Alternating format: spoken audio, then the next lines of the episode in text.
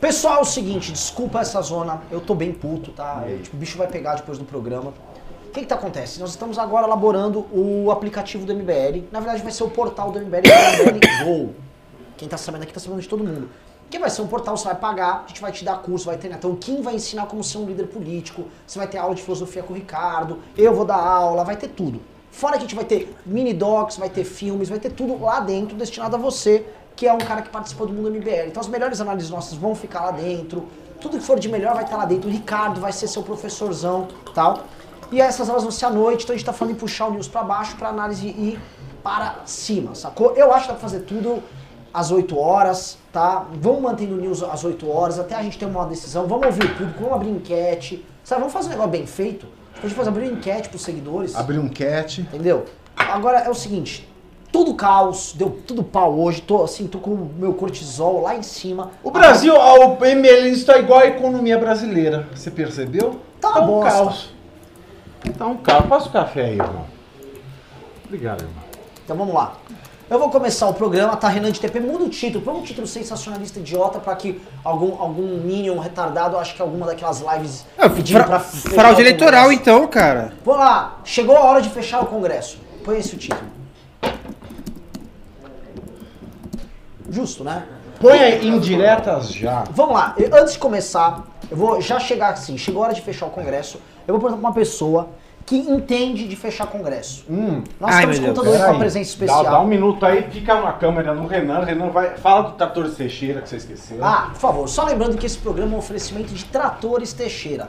Tratores Teixeira. Se você quiser fazer aquela manutenção no seu trator, e não me importa se é a Grale, Caterpillar, John Deere ou Massey Ferguson, vem para Tratores Teixeira. Só lá você poderá fazer aquela manutenção e provar do melhor cafezinho da região. Lembrando que Tratores Teixeira fica no bairro das Pedras Brancas, em Guaíba, Rio Grande do Sul. Tratores Teixeira é para fazer manutenção e contar com os melhores implementos agrícolas. Lembrando sempre com o nosso slogan: seu trator, nosso problema. Bom, agora posso começar sobre a graça de Deus esse programa aqui. A gente está contando aqui com esse programa com a participação e com a importante, ah, os importantes comentários do caminhoneiro Rubens. Ô, Rubão. galera! É, Ruben- é Rubens Mancini? Qual é o seu sobrenome? É um irmão Rubens, Rubens Soares. Rubens Soares. Não é italiano? você tirou Mancini, velho? Mancini. Não tem? Lá no Paraná não tem, não tem essas coisas de italiano, né? Tudo alemão. Claro que tem. É, Tem italiano pra Estúpido. caramba. Mas não em Marechal Cândido Rondon, lá Ah. não tem essas coisas. Lá é alemão. Lá é alemão, lá é alemão. E o segundo, é o seguinte, ele é caminhoneiro, então eu já vou começar fazendo a pergunta, tá? Nosso presidente acabou de denunciar, acabou de denunciar essa patifaria de terem roubado a última eleição. Você concorda que a, urna foi fraudada, o Bolsonaro ganhou no primeiro turno? E o que você acha que deve ser feito com esse Congresso, com esse TSE? Mas claro, é óbvio que foi tudo roubado aquele congresso. O Bolsonaro no primeiro turno lá na minha cidade era só Bolsonaro que se falava. Tudo era Bolsonaro. Não, não vi um que votava nessas porcaria de esquerda desses comunistas.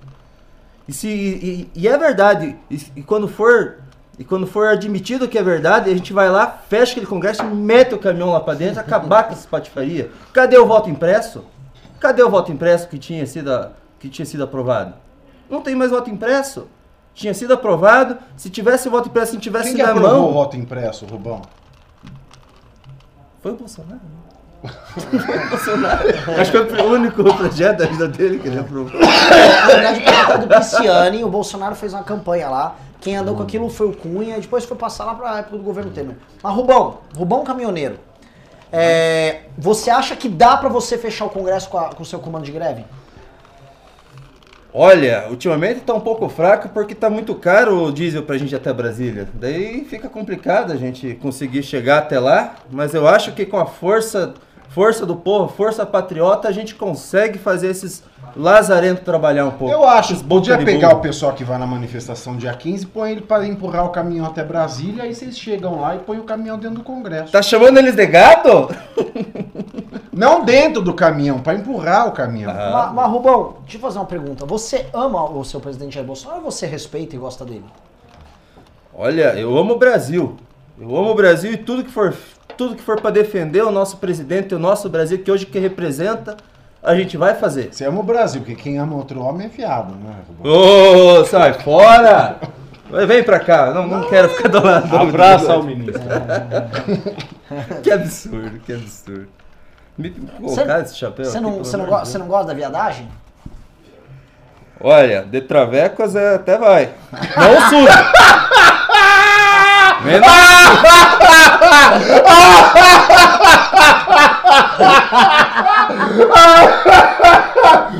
Bom travesti. É, De tá bom já? Escuta, quanto é que tá a tabela de traveco na BR? É, não sei, eles tabelaram igual o preço do diesel, né?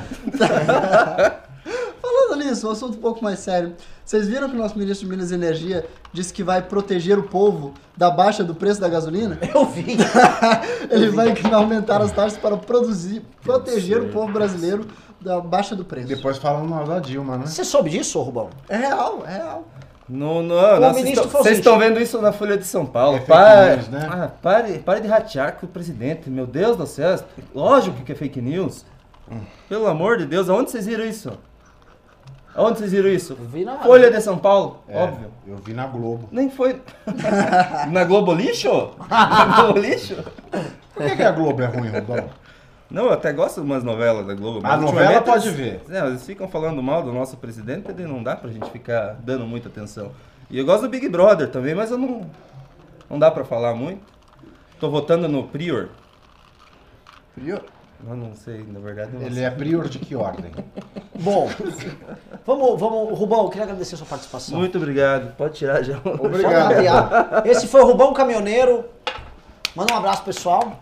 Tem Pessoal, coronavírus foi um prazer chapéu, participar velho. aqui. Abraço, valeu. Tem coronavírus aí. Tem coronga. Boa sorte. Boa, obrigado, o Rubão Caminhoneiro. Ó, aqui. Olha aqui, ó. O que eu vou fazer? Cuidado, Pavinato. Mau. Tá tudo dando problema nesse programa, cara. Pode ser que você faça uma cagada. Para, para, para. De- de- vamos- Não, ele virou o microfone ali. É o seguinte, tá? Eu só quis fazer o É, pastinha. Sem apresentar provas ontem, o nosso querido presidente Jair Messias Bolsonaro, tá? o homem que vai nos conduzir até o primeiro mundo, de caminhão, ele afirmou de forma muito clara, tá? Houve fraude, ele ganhou no primeiro turno e ele tem como provar. Hoje de manhã ele foi interpelado por jornalistas e ele não respondeu, na verdade ele fugiu da resposta. É, o bom senso nos diz que Jair Bolsonaro está fazendo isso com um objetivo claro de criar um diversionismo para pautas econômicas e para o drama que envolve seu governo e motivar o público a ir para as ruas com pautas exageradas.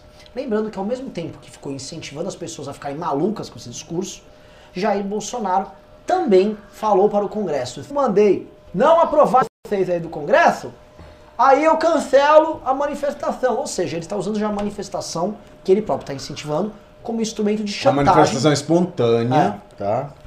como instrumento de chantagem com o Congresso. Já estamos num nível onde a, a gente falava, vamos lembrar 2014, 2015, não temos político de estimação, as ruas são autônomas. E virou, as ruas são um instrumento para que o presidente da, da República as utilize para pressionar o Congresso e suas brigas. Ou seja, é um nível de pelegagem que eu posso falar aqui e você pode recortar. O nível de pelegagem das manifestações bolsonaristas e deste público muito específico chegou a ultrapassar qualquer coisa já feita pelo PT. É certo que no pelegométrico brasileiro este é o ápice histórico. Eu acho que é o assim, no pelegômetro, esse é o máximo que já chegamos. Porque o pelego petista, pelo menos, recebia pra fazer isso. Ele não tinha uma. não, não ter ah, tamanha forma de comunicação com as redes sociais e as ruas. De certo modo, esse pelego ele é mais abrangente também.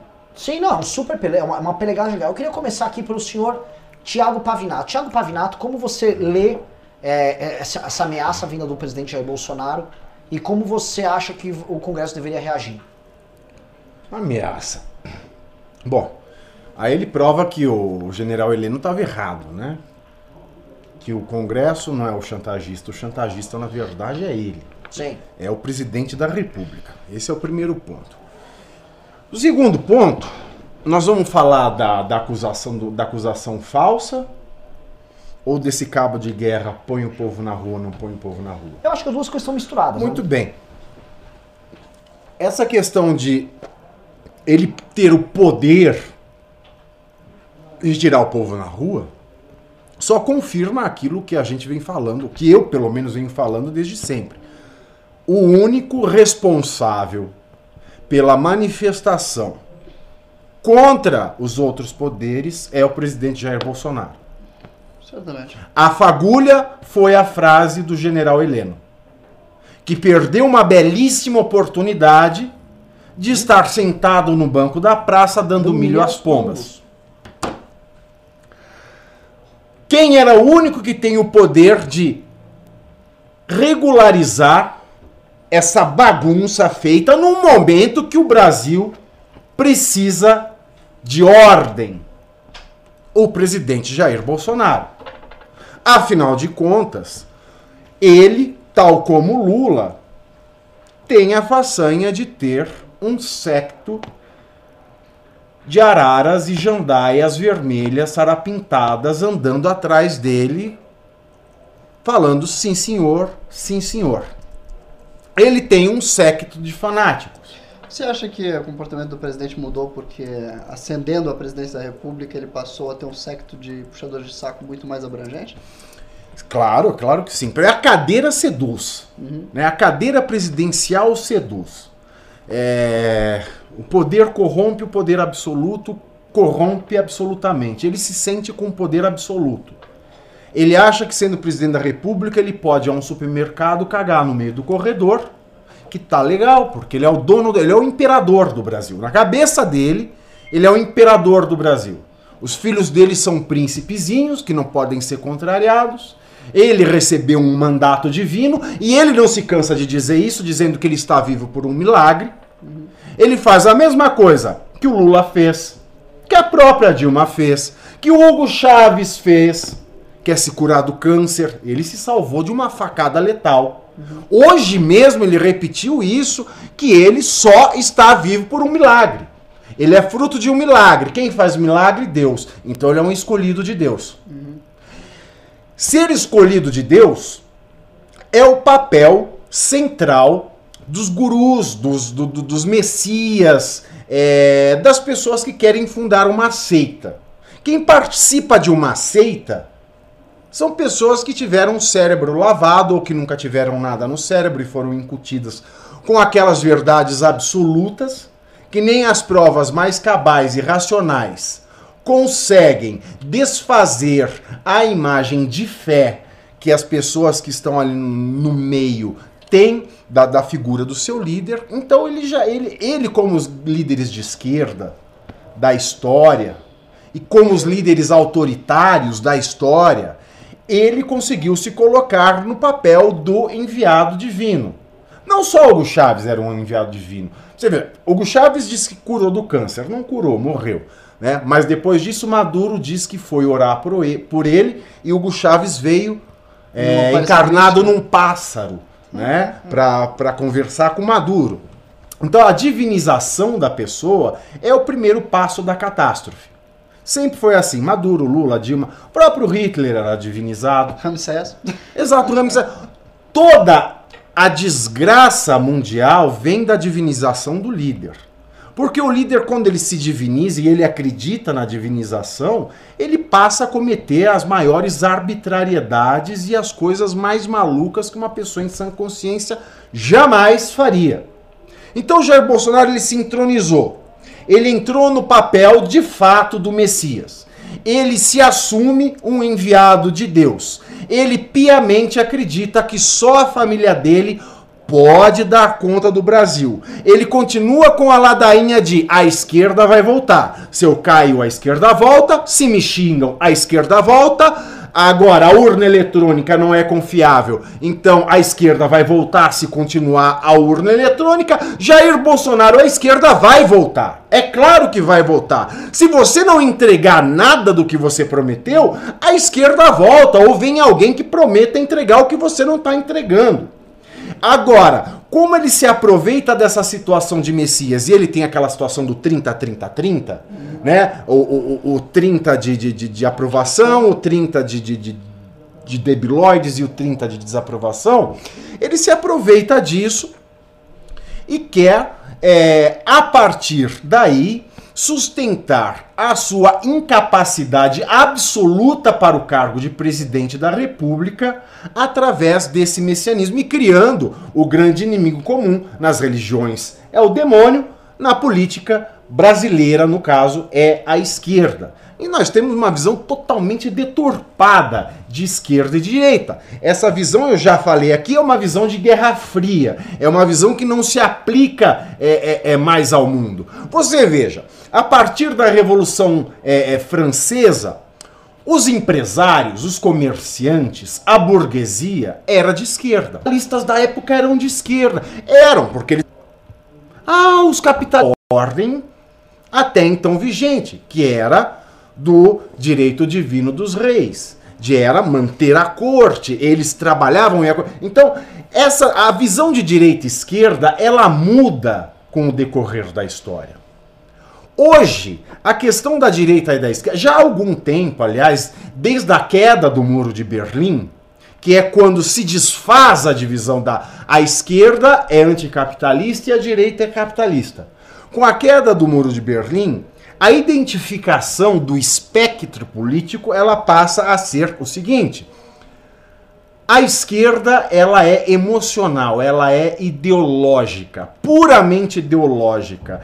Ela se desfaz da razão, ela até nega a razão, ela até tenta negar a ciência para que o seu historicismo do, do, do paraíso futuro tenha lugar na Terra.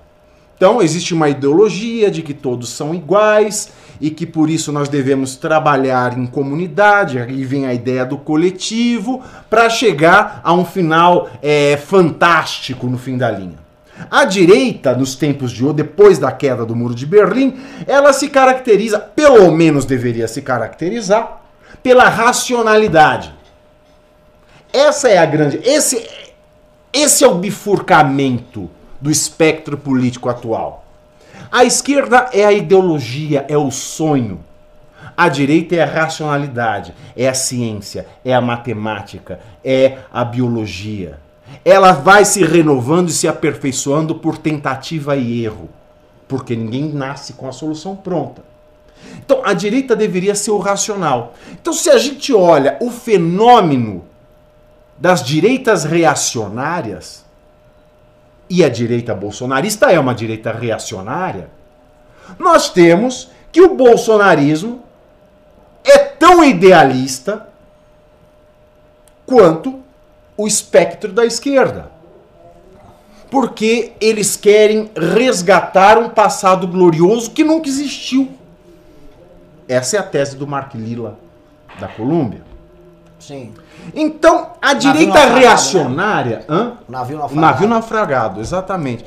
Então, a direita reacionária quase que se a mesa da esquerda tradicional. Porque eles preveem a criação de. através de um sonho. Ah, a família tradicional. O que é a família tradicional? A família tradicional nunca existiu. Ah, quem é conservador no Brasil hoje, eu acho que o Brasil não é passível de ter conservadores. Quem se diz conservador no Brasil tem que pelo menos ser católico. Porque é a tradição jurídica, é a tradição oficial brasileira, é o catolicismo e o direito impregnado do direito romano embebido do direito canônico. Esse é o tradicionalismo brasileiro. Se eu quero conservar alguma coisa, eu tenho que ser católico, apostólico, romano e seguir as tradições da igreja que influenciaram nas leis do Brasil desde que ele se torna independente. Aliás, desde que ele era colônia. Fora isso, é picaretagem. Então, os reacionários que estão em volta do Jair Bolsonaro estão em busca de uma glória que nunca existiu, de restaurar uma glória que nunca existiu, da mesma maneira que um pissolista e um petista estão na busca de uma glória que existirá. Tudo isso através do sonho, à esquerda, e do sonho dessa direita reacionária. E a direita moderna, que é essa que nasce com a queda do Muro de Berlim, que é a direita racional, que é aquela que busca estabelecer políticas econômicas com parâmetros internacionais que já deram certo, fazer tentativa e erro para que aquele país ache a sua solução específica, porque também não é só, ah, Mises, não sei, eu vou pegar lá a solução austríaca vou aplicar no Brasil. Não, a realidade é totalmente diferente. Eu tenho que adequar as teorias às condições de temperatura e pressão do local, senão nunca vai dar certo. Não existe uma, uma CNTP universal de aplicação de regras econômicas. O Brasil é um país pobre. Ah, nós queremos ser libertários, o mercado responde por tudo. E o que a gente faz com a nossa massa de miseráveis analfabetos que não servem para nada? Mandamos para um forno? Para um campo de concentração? Não é assim. A sociedade ela se humanizou. A sociedade ela criou direitos e garantias fundamentais. O homem é lobo do homem de fato é. No reino animal, na condição animal, quem é mais forte prevalece sobre o mais fraco. Mas na condição de, na condição de sociedade, na condição mais sublime que é a condição humana, que é o que nos diferencia dos animais, nós temos que nos preocupar com as pessoas que não estão capacitadas do mercado para viver. Nós precisamos nos preocupar em formar cidadãos daqui para frente. Mas nós não podemos exterminar aqueles que já existem e não vão achar o seu lugar ao sol. Então, a direita, ela tem que ser racional. E quando nós temos um presidente que é a pantomima, que é uma piada de mau gosto, que é a encarnação da direita reacionária que tem mais a ver com, a, com, com os sonhos de uma esquerda delirante, nós começamos a trazer problemas para nós, que trabalhamos com a racionalidade, para nós que fazemos conta, para nós que sentimos qual o clima, para nós que sabemos em qual solo Pave, plantar qual coisa. Pave, você está há 30 minutos falando. Sério? tá, tá, ótimo. É um belo discurso. É um belo discurso, não estou reclamando não. É que eu enfim. É. Aí agora vem Jair Bolsonaro. Todo mundo falando, economia, economia está uma. O povo vai pra merda. Ah, sabe que o povo é que manda? O que, que vai vir depois do dia 15? O dia 16. Porque o governo não tem plano.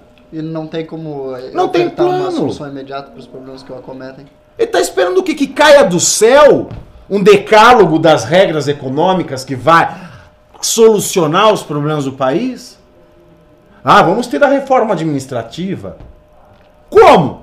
Se o que a, o Ministério da Economia preparou não é aceito pelo presidente, que não quer mexer com privilégios dos servidores atuais. Ah, vamos ter a reforma tributária então? Qual? Se o governo não se decidiu o que ele quer ainda. Uhum. Aí, todo esse problema acontecendo, bolsa despenca, dólar chega a 4,90, presidente da República, vem este senhor, que é o presidente da República, e diz que o coronavírus é uma fantasia. E que a eleição que elegeu é elegeu. Ora! Se o Ministério Econômico até agora colocou na bunda do coronavírus a culpa pelos males do Brasil, a culpa pela desgraça econômica, como é que ele vem dizer que isso é uma fantasia? Ele está desdizendo os argumentos que estão apresentando por aí. E para criar mais cortina de fumaça, como o desemprego continua a mesma merda, o crescimento do PIB foi pior que dos anos Temer, inventaram essa mentirada toda de PIB privado, aí ele quer criar uma nova cortina de fumaça, que é as ele... eu fui eleito no primeiro turno, as urnas são fraudadas. Cortina de fumaça. Um, Irresponsabilidade. Dois, porque o Brasil já passa por um momento de instabilidade, querendo atrair investidores, querendo incentivar a indústria a produzir, os empresários assumirem risco, as pessoas fazerem os seus negócios, mas não, ele traz mais um fator de instabilidade. O país não é um Brasil, um, o país não é um lugar seguro. Nem as urnas estão a salvo. Que investidor vai se interessar por um país? Mais um fator de instabilidade. Além de ele criar. A cortina de fumaça dele é tão ruim que piora a situação daquilo que ele quer esconder com a cortina de fumaça que ele criou. E outra, ele está agindo igual o The Intercept Brasil, que chega assim: olha, teve um vazamento, teve conversa dos dois aí. Solta alguns e não solta mais. Ele está pior que o Intercept porque ele não mostrou nada. Ele não mostrou nada. Chega. E a Garcês? Desopilei o fígado. Tá bem? Não, ela eu tô com boa, muita audi- raiva. audiência- eu também tô. Eu, assim, Eu tô com muita eu, eu raiva. confesso assim, eu, eu, eu poderia estar com mais raiva. eu Com a mesma raiva que você, eu tô com raiva do MBL. De verdade. Eu tô com raiva assim da desorganização aqui. Essa desorganização ridícula. Essa falta de compromisso com o público nosso que tá aqui. Com tudo. Tipo. Sabe? Eu fico puto mesmo. Tá bom. Ian Garcês. Bem, eu queria uma sua opinião sobre um dos tópicos que o Pavinato estava declamando aqui no seu belíssimo Execução Ah, Versificada. botaram um rato na minha cabeça enquanto eu tava puto. Vai, vai lá, vai, pode falar aí. Como é que você distingue a direita e esquerda moderna, Renan? O que, que você acha que é o fundamental, a coisa mais essencial, mais primordial que faz essa distinção? Da a, a direita e esquerda de hoje, essa É. de agora, de agora, É, de agora. O que, que é a coisa mais primordial que a distingue? Pra mim, a direita de hoje, ela tá buscando uma conexão com demandas populares. E ela se torna, ela é, é o populismo, que, os, que tanto o populismo crítico, o estereotipado, todo mundo fala, quanto o populismo do leste. Me empresta esse livro, Xirocá? É fundamental. Não, tipo, eu te amo, eu te, um livro, eu te trago amanhã o Tá, livro. obrigado. Maravilhoso o livro. É, o populismo do leste é o populismo virtuoso. É você procurar na- no senso comum, do cidadão comum, respostas que uma determinada Xirocá porque tá esgotado, tá? Deixa É. avisado aqui. Não, não acha Ah, lugar é nenhum. uma pirataria. Não, Não tá lugar esgotado, não acha, nem cedo. E a- já, já a esquerda, o que é muito louco, a esquerda ela pegou e ela se construiu agora nessa espécie de establishment e ela presa nos próprios dogmas que ela criou, ela não consegue sair de lá. Esse caso recente aí do, da, do travesti SUS é ilustrativo disso.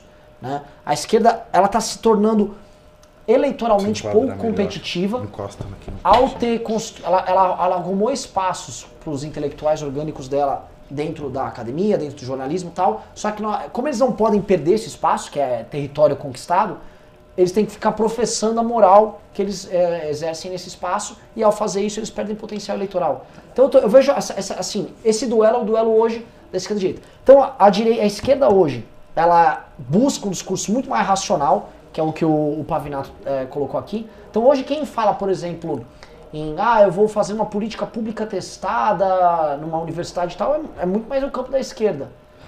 E a direita tá indo pro, pro caminho do. Tenho ligação com o povo, uma coisa quase esotérica, como o bolsonarismo tá fazendo. O Trump, de certa forma, também vai nessa linha. E eu acho que é isso. A di- direita e esquerda hoje estão nessa dicotomia. O muito popular Jordan Peterson tem divulgado uma tese na qual ele acredita que existe uma distinção de personalidade entre pessoas de direita e esquerda. Ah, eu vi já. E Na pessoas- verdade é de um, de um outro filósofo, você vai falar? Ou não? Não, vou falar só dele. Tá. Aí a tese é de que existe um apelo à hierarquia, a direita fundamentalmente esse é o apelo primordial que a define, e não é apenas a preservação de hierarquias, mas também a formação e fundação delas. Ao passo que a esquerda Ah, ela sim. seria uma horizontal, ela buscaria a depredação das hierarquias, ou sua desmontagem, que os dois são um processo dinâmico de sociedades para que ela encontre novas hierarquias possíveis, porque hierarquias anteriores precisam ser desmanteladas para que a sociedade encontre hierarquias melhores na execução Uhum. de sua organização social. Sim, e, e eu acho que assim, a, a, é a coisa do yin yang. A esquerda precisa da direita e a direita precisa da esquerda. Eu acho que ele, ele aborda isso. Porque é o seguinte, você precisa. Você, as- a- no yin yang, um dos elementos centrais é justiça contra poder. Você tem uma oposição entre justiça e poder. O poder se estabelece e o poder cria uma hierarquia. E uma hierarquia pode ser injusta. E ela, Uhum, sim. necessariamente por ser hierárquica, ela vai ter algum grau de contradição e, e- e injustiça dentro. E a esquerda é a ideia de justiça. Só que a justiça total e plena que eles imaginam, ela vai gerar uma desordem total. E para estabelecer a ordem você precisa de poder. Mas não só isso, a hierarquia como uma forma, ela está moldada para o cenário que a envolve. Como o tempo e as coisas no mundo se transformam, as hierarquias se tornam inaptas com o tempo a atenderem aquelas, aquele meio. Ah, por isso, uma espécie de papel fundamental de reciclagem realizado pela esquerda sobre as hierarquias construídas pela direita. Essa é a tese fundamental. Mas então, como o bolsonarismo se caracteriza nisso? Porque Lhe parece algum apelo à hierarquia? Não, o bolsonarismo justamente ele é um derretimento de hierarquia. Sim, porque ele quer destronar as instituições. Tanto que o bolsonarismo ele se comporta como a esquerda. O bolsonarismo é muito mais deletério para as instituições do que a própria esquerda. Ou A esquerda brasileira é hierárquica. A esquerda mundial. Muito, a esquerda ela é brasileira é essencialmente hierárquica, ela já está constituída no sistema e ela faz parte de um sistema hierárquico pré-montado. Já o bolsonarismo, com o populismo dele, ele se estabelece, por exemplo, como um fenômeno revolucionário de destruição de hierarquia. Sim. Então, essencialmente é muito louco. Hoje a esquerda é a direita e a direita é a esquerda. Psicologicamente, no Brasil. Sim. É muito Não só louco. aqui, em todos os tenho, eu lugares. tenho essa É impressão muito também. louco. É muito louco. Então, o, o- co- como é que acontece? Tem um livro do Niall Ferguson, O Torre e a Praça, que ele fala isso. Sim. A torre é a hierarquia, a praça é a dissolução. Uhum. né? E você tem essa, esse conflito né, entre a praça, que é plana, e a torre, que é... Sim, maravilhoso que esse é- aliás. ela é hierárquica. E, essa, e, e esse problema é o seguinte, você pode criar uma ordem justa, né? Sim. E no fundo o que todo mundo quer é uma ordem, ou seja, há uma hierarquia, há um, o poder está sendo exercido, só que de forma justa. Só que isso são raros momentos. Então você pega a democracia americana, o século XIX, os anos e até os anos dourados, Segunda Guerra Mundial, até nascer os baby boomers, você tem ali uma ordem justa, uma sociedade que faz sentido. Aí ela começa a se deteriorar. Né? E a gente no Brasil, e esse é o, esse é o problema que o Pavinato já levantou, o problema em ser conservador no Brasil é que nunca nós tivemos uma ordem justa. E como a nossa ordem sempre foi essencialmente muito injusta, você sempre está com um fenômeno de dissolução dessa própria ordem. Sim. Exato. Caralho, esse programa tá muito profundo. Porque as, as hoje. estruturas sociais brasileiras eram fundamentalmente escravistas. Mas é isso, olha, se você que é movimento de rua que fala merda, vai lá ver, vem pra rua, nas ruas. Não, não, tadinho do vem pra rua. Tá? Tadinho Ah, rua. aqui o nível é outro. Não, não, aqui o nível é muito. Pavinato, assim, ó, hoje eu tô com dois gênios aqui no programa, tô puto, então tô, tô vendo se eu consigo melhorar pra não atrapalhar o programa. Mas, sabe, puta papo altíssimo. Vocês, pessoal, vocês querem que a gente continue nessa reflexão ou vocês querem que a gente vá pra pauta número 2, que é, É assim, Bolsonaro nada diz que a pequena crise? Mas a é, tem um livro, tem um livrinho. Continua ou muda? Olha, comentário, tem um livrinho, tem um livrinho né, do, do Pondé e do Coutinho, que, é, que se chama Por que Virei à Direita? Ah, É um livro muito legal. Que você vê que, que as pessoas se tornam à direita por conta da racionalidade. Fazerem coisas racionais. Para abandonar assim sonhos, utopias. Para tentar melhorar a vida da geral com base no que dá para ser feito. Se a gente ler Ayn Rand, muita gente, muito Eu viraria assim. direita por conta. É, é você não gosta desse livro. Não, Não, sei porquê. O livro, o livro é legal. Eu vou te falar por quê, Pavinato.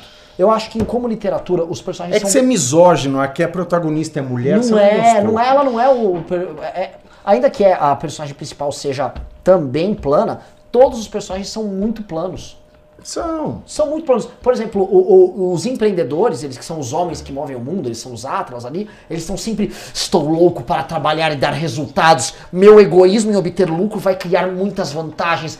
Há até uma tensão sexual. Tem um momento que Não, ela. é, que é, é a caricatura, a Taggart e o? Hank tem uma negociação de preço e Eu ela cria uma sim. tensão sexual É na que- negociação de mas preço. é uma são caricatura. chamados romances de ideias. Os personagens não precisam ser. Exato, ah, ter profundidade, só precisam bem colocado. representar bem o conceito. Bom, mas aí você vê isso. Ela, ela é um ícone da direita, ok? É um ícone, não vou falar que é um ícone da esquerda, não é, é da direita. Então, é, você já pega essa questão da racionalidade, da razão. É todo esse lance da razão. É sempre a razão. Então, é, essa direita moderna, hoje ela sempre vai no, no campo da razão. E o que está acontecendo com, essas, com esses reacionários de merda é que eles estão tirando a razão e estão entrando na emoção. Você acha que é só isso? É uma questão de tipo.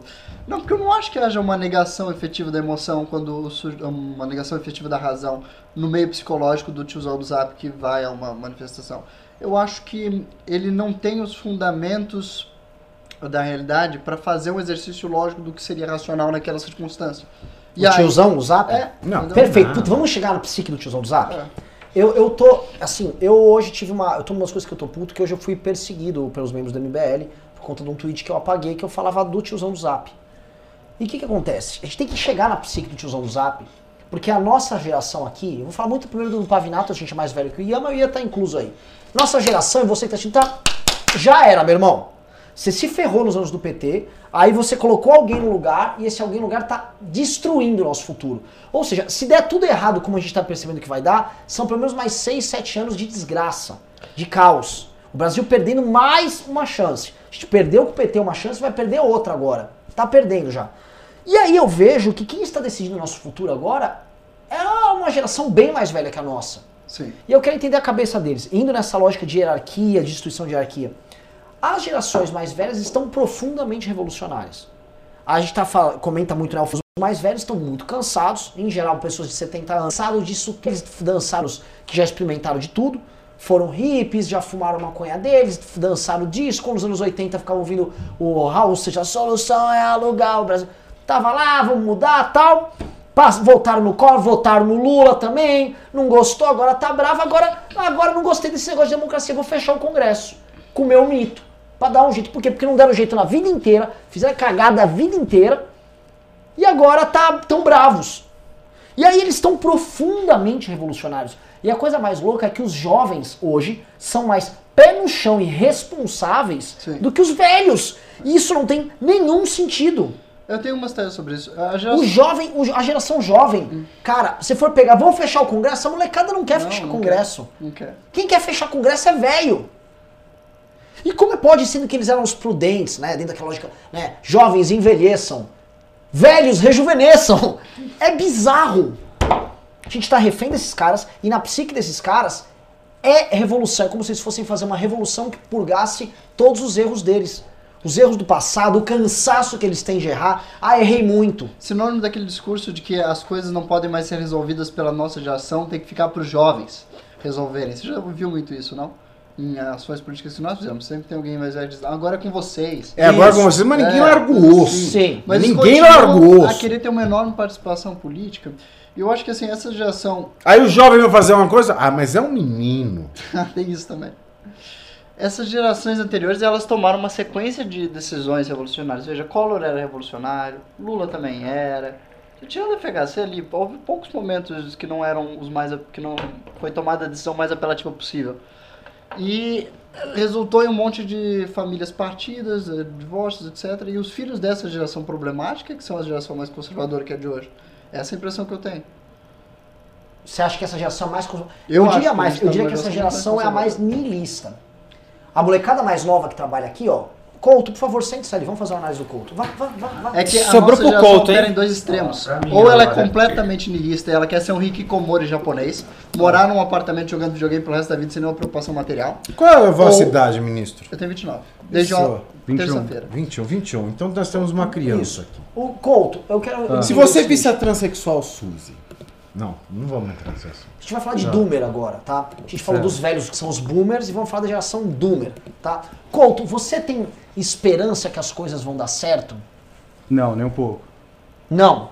Não. Você, se você tiver alguns poucos prazeres materiais, uma diversão aqui e ali, tocar a tua vida, você já tá feliz. Não feliz, mas você tá suprido. Com internet. Com bastante internet e tecnologia. Sim, de certa forma sim. É, de certa forma, existe uma espécie de. É, eu estou pegando a palavra. O mundo fluindo, as corporações, as pessoas entrando e saindo do metrô, e você não vê muito sentido ao redor, e você não vê muita esperança que essa máquina ao teu redor vai dar certo. Você sente isso ou não? Não, Não? não. Opa, isso é interessante. Por quê? O que, que você sente? Na verdade é ele que devia estar descrevendo o que ele sente. Não, tô né? tentando Não jogar. você Cara, eu a acho, acho que na verdade isso faz parte, tá ligado? Você tem que aceitar que é assim. Senão você fica muito niilista, tá ligado? Tá, você não é então um cara nihilista. Não, não. Não, eu, eu vejo que, tipo, eu conheço várias pessoas que são muito mais niilistas do que eu. Mas eu já acho que é algo meio errado. assim, Tipo, é tipo o periganilismo. Tipo, Sa- é como aquela sabe? obra do Kierkegaard. É como se todos os habitantes do planeta agora estivessem tornando aquele personagem sedutor do Kierkegaard. Que é o sujeito que vive, tenta viver uma vida completamente estética. Só que ele tem um remorso dessa vida completamente estética e vazia. E ele busca uma hierarquia sólida que dê propósito para ele. Então existe uma condenação do niilismo, mas todo mundo o adopta como estilo de vida. Mas sempre, é claro, admirando aquele que consegue escapar dessa existência. Que é, sei lá, alguém que tem uma família organizada. Então você. Mas você acha que na sua geração existe um certo charme com o conservadorismo, com uma ordem estabelecida tal? Tipo, Não. como se fosse algo. Isso é o certo a ser feito ou não? Não, eu acho que é muito mais revolucionário Hum. do que conservador. Você não acha? Revolucionário. A sua geração? É. Não, ela é, porque as coisas Contra materialmente estão assim, eu acho. É, mas ela. Existe esse conservadorismo que o Ian colocou nessas gerações mais novas também. É porque assim, eu eu percebo que as pessoas mais jovens, ou elas ficam no extremo de não ver muito o porquê fazer as coisas, se elas conseguem ter uma satisfação material, sexual, imagética, ah, através da- do entretenimento que lhe é ah, fornecido pelos meios tecnológicos, além de um prospecto muito positivo, que é esses entretenimentos estão sempre melhorando de qualidade. Ou seja, você sempre pode olhar para o futuro com um certo otimismo dos seus prazeres mundanos. Pelo menos isso. E ao mesmo tempo, uma percepção desse vazio e uma percepção de que seria ideal ter uma vida com algum propósito. Tipo, é uma admiração pelo tanto pelo um cara que um Che Guevara da vida que conseguiu escapar dessa mundanidade e se meter numa guerra por alguma coisa interessante. É o povo que quer uma guerra para viver uma história. Que É, uma, é uma geração sem uma narrativa. Mas você é igual os milhares no Estado Islâmico. O Estado Islâmico é uma grande fantasia na qual o jovem militante jovens na Europa. moderno pode, sabe, se encontrar. Assim como tantas outras, qualquer uma. Couto, o pessoal falou que você tá desconfortável com essas perguntas aí. Não, tranquilo. Perfeito. A racionalidade, ela traz esse efeito colateral. Quando a partir dos iluministas nós começamos a jogar luz nas lendas de nossa vida, e quando nós chegamos nos anos 90, naquela onda de que a gente achava que tudo ia ser liberalismo, o mundo ia ser um só, tava todo mundo conectado, aquela coisa Bill Clinton, boquete liberado. Quando a gente chega nos anos 90, que é- o ápice da secularização, no meu ponto de vista, que todos apostavam que era o fim das religiões, e todos se surpreenderam com o recrudescimento da religiosidade a partir do 11 de setembro. Muitos sociólogos escreveram sobre o fim da, sobre o fim da fé nos anos 90. Muitos, foram muitos. E de grande envergadura. Quando a racionalidade ela chega num ponto entre as elites, ela se esquece, a, a sociedade se esquece que existe uma massa, principalmente em países pobres ou países em desenvolvimento, Brasil, eu acho que o Brasil é um país pobre, uma massa que não atingiu a iluminação das elites que não atingiu a iluminação científica, a iluminação educacional. E ela se vê num caldo social de que é cada um por si, e cada um para ter precisa fazer. Uma sociedade com múltiplas escolhas, muitas escolhas, muitas escolhas, e ela se vê atordoada em ter que fazer essas escolhas, ela não está preparada para fazer escolhas. Ela não tem estofo para fazer escolhas.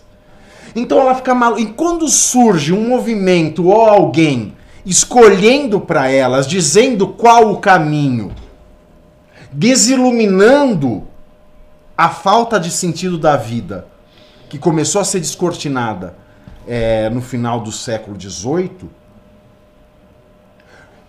essas pessoas estão desesperadas com a falta de sentido da vida e que estão atordoadas com o excesso de escolha, elas se entregam de corpo e alma para qualquer projeto que queira dar novo sentido à vida delas e queira tirar-lhes dos ombros o fardo das escolhas. Então eu vou fazer uma pergunta aqui.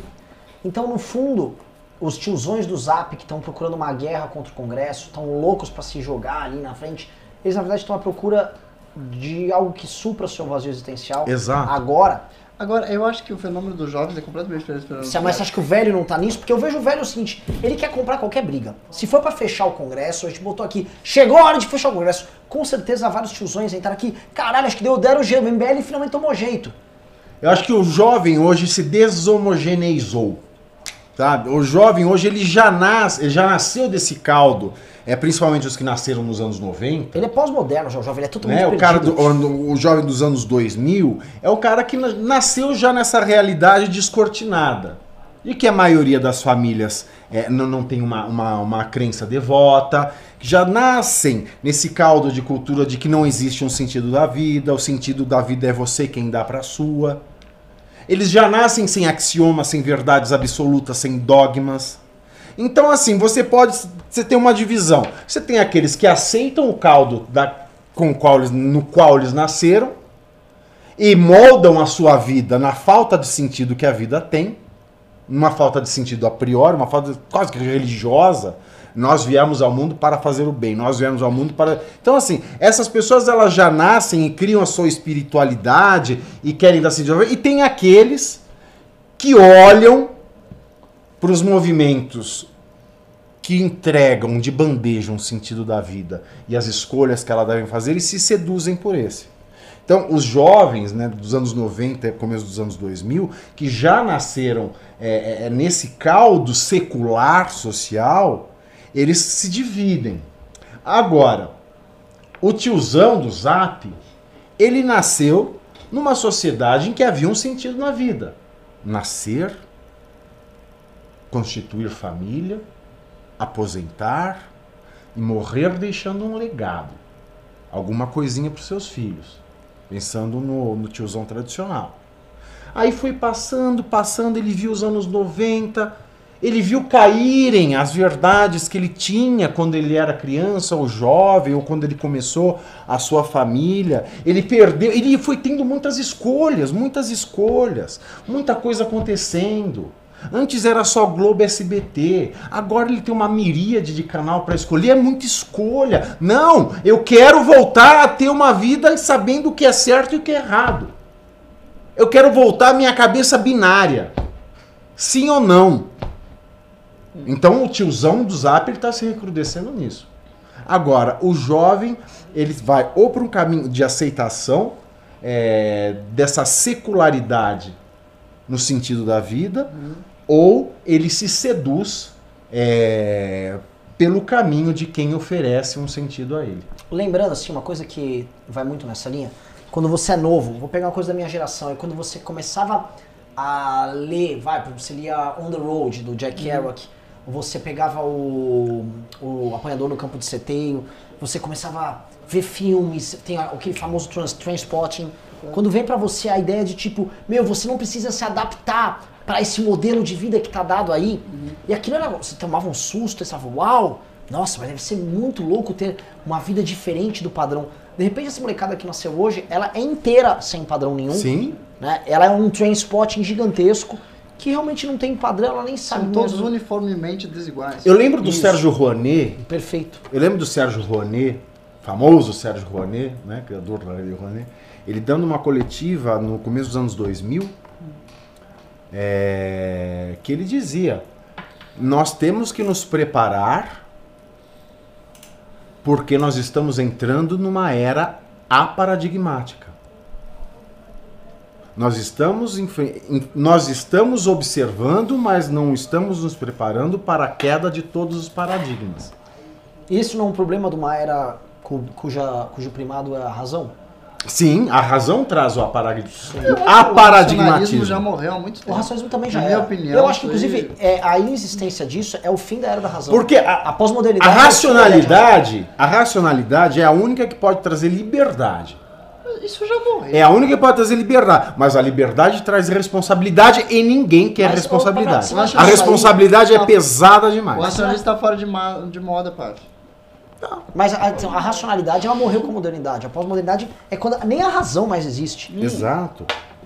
E a gente está nesse mundo. Que é isso? Pimba, so, eu, eu, eu vejo essa ausência de qualquer sentido para todo mundo. É, é, no, é no cara que hoje ele tá fazendo Uber, Aí ele assiste o Big Brother, se revolta ou não com alguma coisa, muda de opinião. É porque a, vi, a, vida, a vida do cara, ela, tá, ela é completamente fragmentada. O cara é são fragmentos que ele vai catando. Há muito tempo atrás era muito popular no Brasil essas linhas racionalistas de verdade. Assim, a ideia de que a humanidade poderia, com razão, nós conseguiríamos montar uma sociedade. Uma ordem correta. Uma o, ordem correta e justa. Marx, para... o positivismo. Isso já saiu de moda, ninguém mais. Uh uma hora vai voltar. Você acha? Volta aqui, volta. Sim, quando todo mundo quebrar a cara com sonhos. Você acha que essa é a correta? Ou quando todos os sonhos se essa tornarem. É quando todos os sonhos se tornarem autoritarismos. É, essa é a correta fantasia, Fabinado. Olha, tem um, um, um, sociólogo francês chamado Jean Carbonnier. Foi a, foi a revolução que você escolheu para você? Jean, eu escolhi o racionalismo. é, é sério. Jean Carbonnier, ele diz o seguinte: é, nós temos as, as, os autoritarismos se tornam democracias e as coisas vai, de, vai degringolando até que a democracia se torne de novo um autoritarismo e assim é o ciclo. Porque as pessoas esquecem. Aliás, o ser humano é um animal que esquece. O ser humano esquece fácil. Então ele caminha de encontro para aquilo que ele vai querer destruir depois. Eu tenho a impressão de que no momento real da nossa conjuntura, a força que melhor decreta a ordem da sociedade é o mercado. O mercado de fato, de fato está moldando o modo como as pessoas se relacionam com o seu trabalho, determinam o seu tempo e seus relacionamentos. Eu também acho. E eu vou falar um outro ponto, que é um ponto que aí a, a direita olavética vai ficar bem brava. E o mercado é científico, não se engane. Quer dizer ser científico? O mercado tem movimentos, é, como diria o Chapolin, friamente calculados. Eles O mercado- busca produtividade. O mercado, ele criou, ele, ele fez romper a sociedade de produção para a entrada da sociedade de consumo, que é na qual nós vivemos, que é a qual nós vivemos. E cada passo da sociedade de consumo é friamente calculado para que as pessoas se envolvam com aquilo. Não, a única força que guia o mercado é, é a melhor alocação dos recursos, é, é uma melhor. É ele ser mais efetivo por si só. O que ele faz é alocação de recursos. Então ele simplesmente é um sistema que vai se tornando cada vez mais eficiente, busca uma eficiência. É- e nesse sentido. é Isso não é racional? Isso é racional ou isso Não é ideal? Isso, isso Acho não que é, parte da lógica inerente do processo. É, é a lógica inerente do próprio processo. Então, o processo é racional.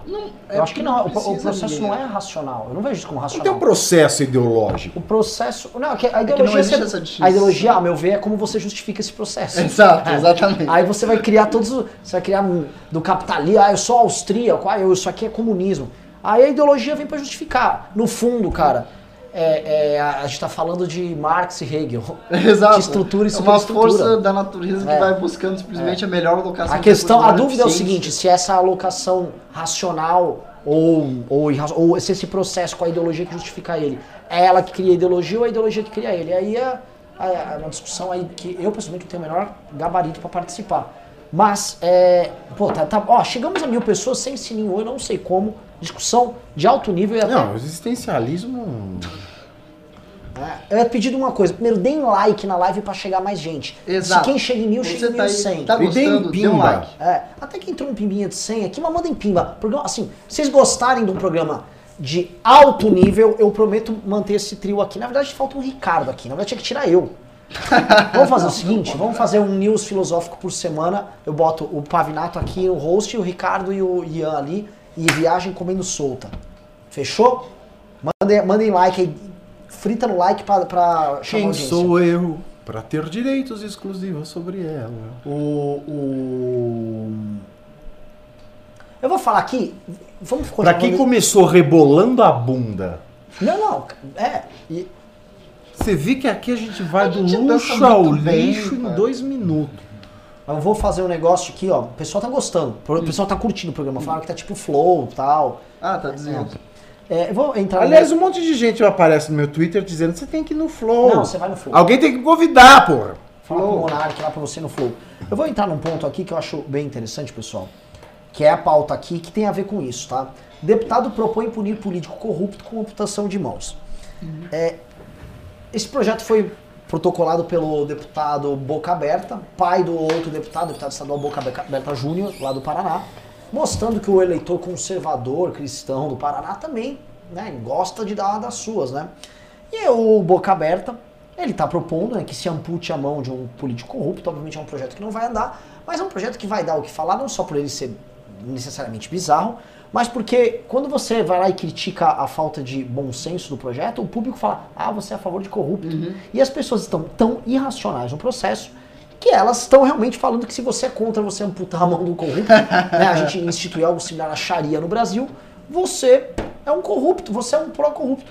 E isso mostra assim, quando o Boca Aberta faz isso, ele empurra um pouquinho mais pra frente a barreira da, da irrazoabilidade, da, da irracionalidade, e isso vai ser naturalizado. Presta atenção, esse discurso dele vai ser naturalizado. Eu tenho uma perfeita explicação do porquê que as pessoas ah, coadunam com esse tipo de projeto. Veja só, o grande Michel Foucault, que a esquerda tem, ele tem um livro maravilhoso, Vigiar Punir, na qual ele abre com uma descrição belíssima de condenações na Idade Média. Ah, é As linda pessoas não eram descrição. condenadas à mera morte, elas eram condenadas a espetáculos públicos de destrinchamento. Então o sujeito está condenado a que lhe abram as estranhas, amarrem no cavalo e arrebentem elas pelas ruas, que lhe joguem piche em cima do cadáver depois de ter as estranhas abertas e toque fogo, e que se coloque pluma sobre esse resto de gente que sobrar. E Qual é a explicação disso? É simples. Quanto menos é presente na vida das pessoas o aparato de segurança, quanto menos, quanto mais incerto se dá a punição na sociedade, mais exime ela tem que ser para dar às pessoas uma sensação de segurança. E é por essa exata mesma razão que o PCC faz o forninho. Coloca o sujeito dentro do pneu e toca fogo. Sim, igual o, o Comando Vermelho tem um micro-ondas, que é muito similar. Exatamente. Para quê? Se muitos poucos casos podem ser de fato solucionados, então que sejam exímias as punições. Porque isso cria um senso de terror na sociedade, que é um instrumento de autorregulação da própria sociedade. As pessoas no Brasil são tão aterrorizadas pela criminalidade tão alta que coisas como essa lhes soam intuitivamente corretas. É natural do sujeito que vive num cenário de terror como uma forma de regulamentação positiva, aceitar o terror imposto pelo Estado como uma forma de regulamentação positiva de sua segurança. Maravilhoso. Assim, essa é uma abordagem que não estava esperando, muito bom. E Antro se focou aqui para falar sobre um projeto de boca aberta, o que Não, mas mostra... é, é- é verdade, é verdade. A nossa sociedade ela está voltando à espe- espetacularização da condenação. Porque isso já, Brasil- isso eu já falei, isso já falei quando a Lava Jato começou. Mas- Eu sou, eu não sou lavajatista, todo mundo já sabe disso. Mas é essa espetacularização, isso é o ápice mas é- da volta desse, de- de- desse é, anseio Aham. por ter espetáculos punitivos. Ela só é aceitável porque a sociedade vive o terror constante das ameaças de homicídio, roubo, furto, etc. Todo mundo que eu conheço nesse escritório já foi assaltado em São Paulo. Todo mundo, sem exceção. Verdade. É, absurdo. entendeu? O Rio já fui assaltado em Madrid. Já foi. É óbvio que uma sociedade que não te- viva uma situação de terror constante como essa não, Eu só fui assaltado em essas Madrid. coisas aceitáveis. Sério? Sério. Eu já fui em São Paulo umas duas vezes, fui uma vez no Guarujá também. É, o que eu acho, agora eu vou entrar numa outra área pra gente fazer outra viagem sobre esse projeto aí. É, não é intencional do Boca Aberta, ei, eu quero trazer uma espécie de um caos, eu trago esse elemento aqui que todo mundo vai achar que não faz sentido, de repente começam a achar sentido pelas razões que o Ian levanta. Mas de certa forma ele ajuda a também, voltando pro começo do programa, destruir a ordem e instituir Claro. o caos.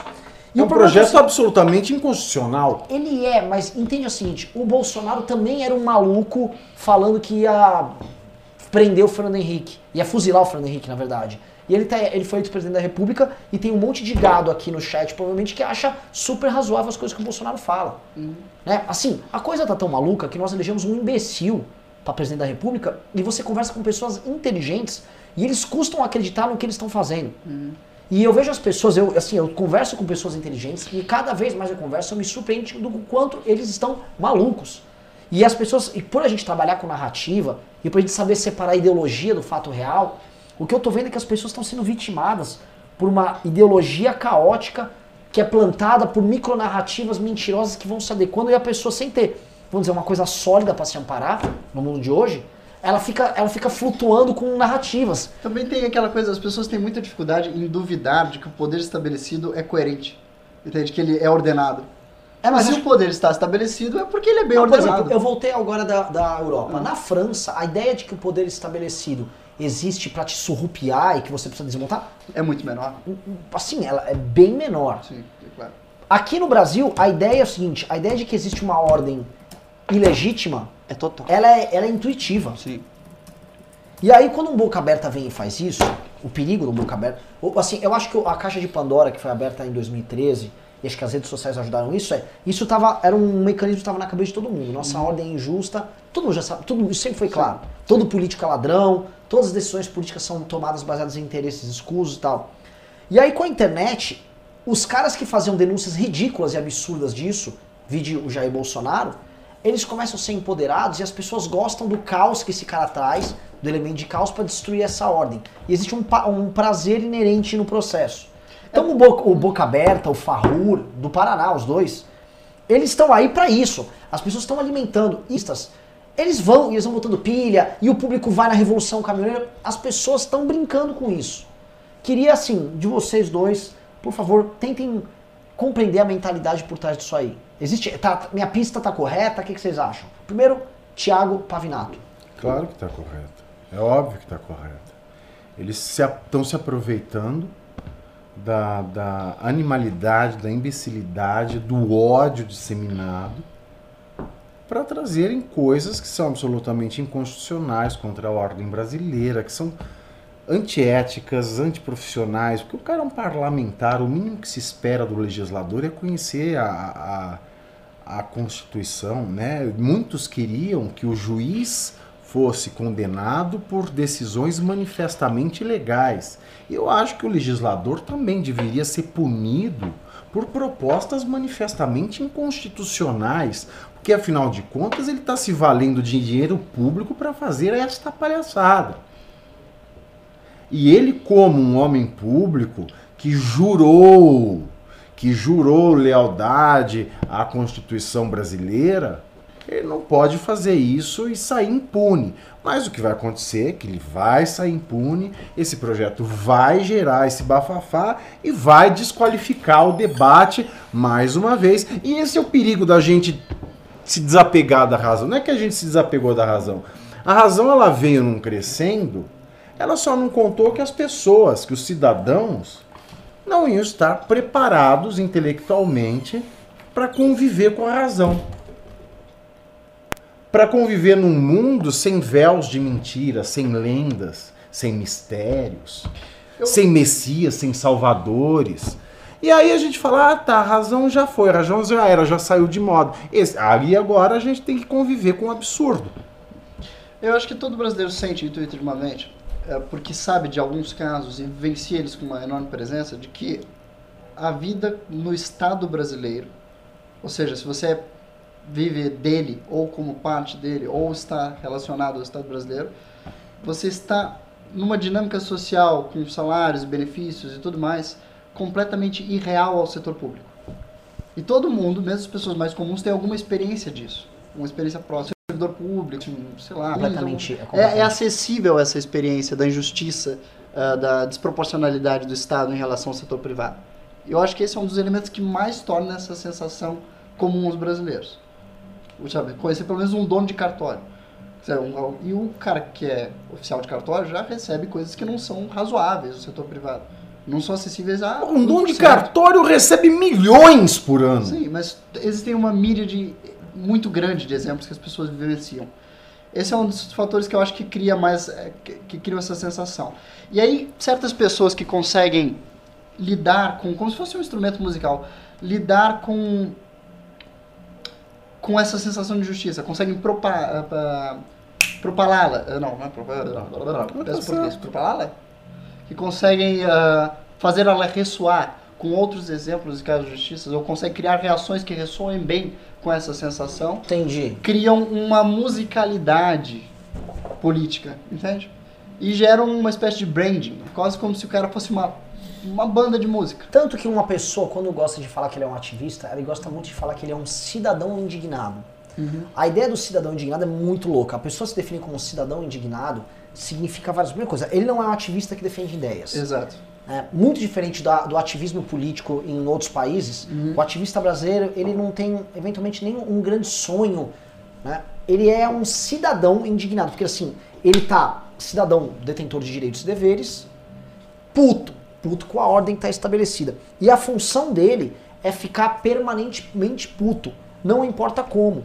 Esse cidadão indignado, ele tinha assim, os padrões do cidadão indignado durante os anos 90, começo dos anos 2000, sempre foram de esquerda. O cidadão indignado, ele criticava esse sistema, né? A própria vocabulário do cidadão indignado era o sistema, tal, pega o, o Tropa de Elite, né? Um filme sobre basicamente cidadão indignado. E aí o cidadão indignado vira para a direita, ele é instrumentalizado para a direita e ele continua cidadão indignado. Uhum. Então, a, a, né, ela vem da, da, daquela militância da esquerda clássica. É, os padrões não. Assim, se eu vou falar uma coisa clássica, quem já foi em manifestação vai ver. As músicas de protesto que as pessoas ouvem nas manifestações de hoje uhum. são as mesmas antigamente. Uhum, o cara ouve, por exemplo, Que país é esse? Que é uma música de esquerda. Sim. Você vai pegar a letra, é uma letra inspirada na esquerda. No Araguaia é a. Uhum. Você vai pegar Brasil, mostra a tua cara. Que, música padrão de esquerda. Você vai pegar a solução ao lugar, o Brasil, toca em todas as manifestações. Mesma Até coisa. Até Geraldo Vandré. Geraldo Vandré. É. E olha como 2013 é a transição. Ela aparece com o cidadão indignado, ele tá muito indignado, não sabia por que, ele só estava indignado. Ele tava puto, tava sentindo tudo errado. E aí, cidadão indignado, ele ali no meio é, plum, instrumentalizado para a direita. E aí a gente tem o, o processo seguinte. Mas dois, assim, o cidadão corte. Tô indignado! E não sei explicar! Foi. Mas eh, fundamentalmente, quase todos os problemas são conflitos. Tanto é que não teve nenhum resultado objetivo Nenhum. as Nenhum. jornadas de 2013. Né? Nenhum. Foram as maiores manifestações por nada na história do mundo. E tem, É. e, e tem, e tem bolsonarista, eu fui lá na- naquele programa do, do, do, do- do Silvio Navarro, o Pra Cima deles na sexta-feira, e tinha lá um, um senhor chamado Fernando Conrado. Como não teve resultado objetivo? Só, só um parênteses, você vai continuar falando Claro. desse, desse, desse boçal aí. Eu vou, falar, eu vou falar também. Olha só, veja só como a armadilha funciona. O Evandro Bolsonaro aqui no chat, um cara chama Evandro Bolsonaro. Ele falou: o sarcasmo na chamada na live denota uma incorrência com a nossa realidade. Os conservadores, abre parênteses, grande maioria que elegeu o Bolsonaro, não pensam igual a vocês, criança. O que, que eu vou falar? Eu não discuto com retardado mental, primeiro. Eu vou deixar ele falar sozinho. Primeiro que eu não entendi o que ele falou. É, eu, eu também não. Eu acho que ele tá querendo dizer assim, a gente tá ironizando uma coisa Primeiro os que ele não sabe acreditam. escrever. Está aí numa coisa que é importante. Primeiro que ele não sabe ler, ele não sabe interpretar texto. Então como é que eu vou falar isso? Como é que eu falo isso para as crianças? Eu não sei. Eu duvido que seja uma criança. É, eu duvido assim, ele tá, ele tá bem distante de ser uma criança. Ele tá. Ele ser um senhor com seus Muito 68 provavelmente. anos, Exato. cidadão indignado, Exato. entendeu? E perfeitamente E instrumentalizado pelo presidente da república. É. E o que eu sinto, assim, todo Ah, mundo eu fala, ah, o Bolsonaro é direita, o Bolsonaro, o Bolsonaro não é. Eu acho que o que o Bolsonaro faz, ele é um vetor do cidadão indignado. Sim, sim. O problema é que o jovem, aconteceu aquilo que o Couto tá fazendo sério, comentando, o jovem tá meio que no flow, ele tá meio que tá rodando a vida, e o velho tá cidadão indignado.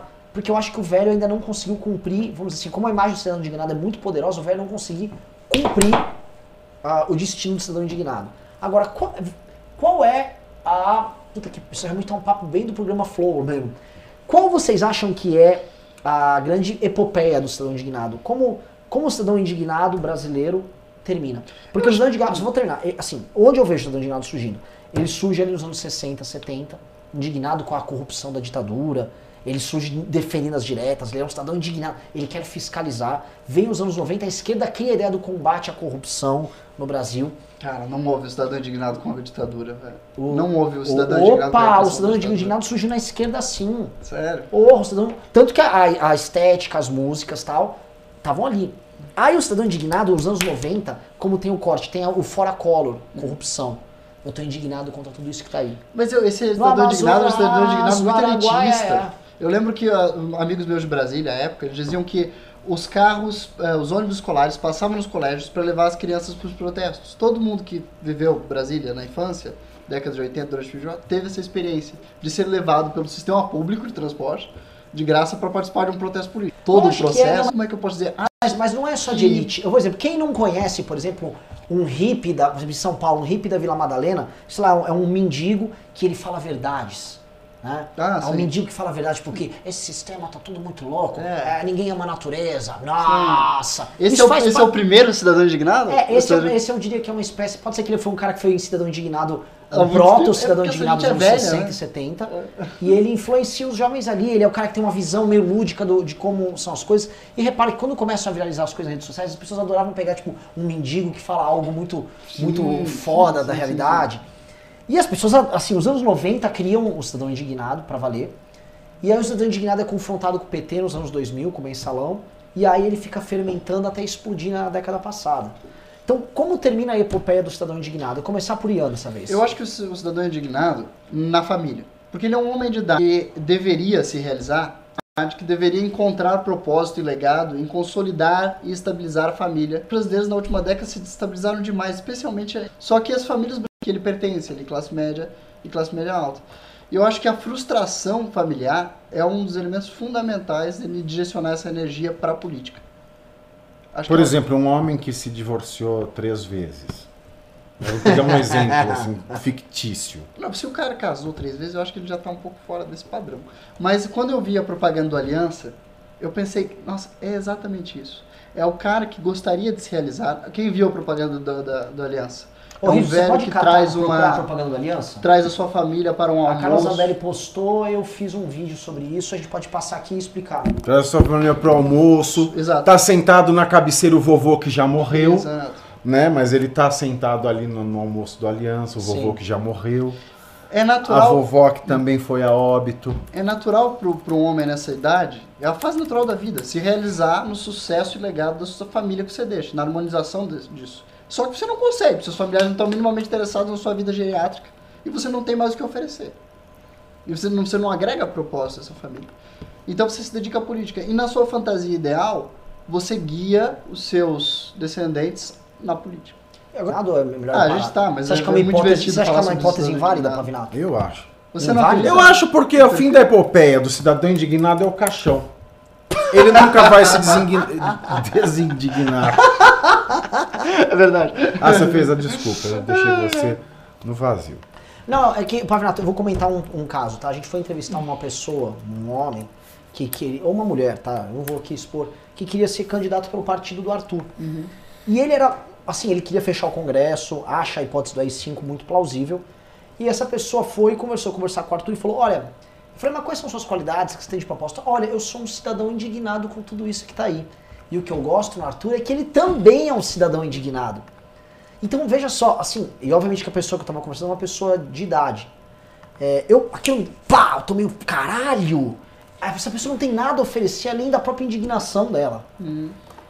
Né? E isso eu falei, opa! E aí eu comecei, eu comecei a entrar na pira do cidadão indignado.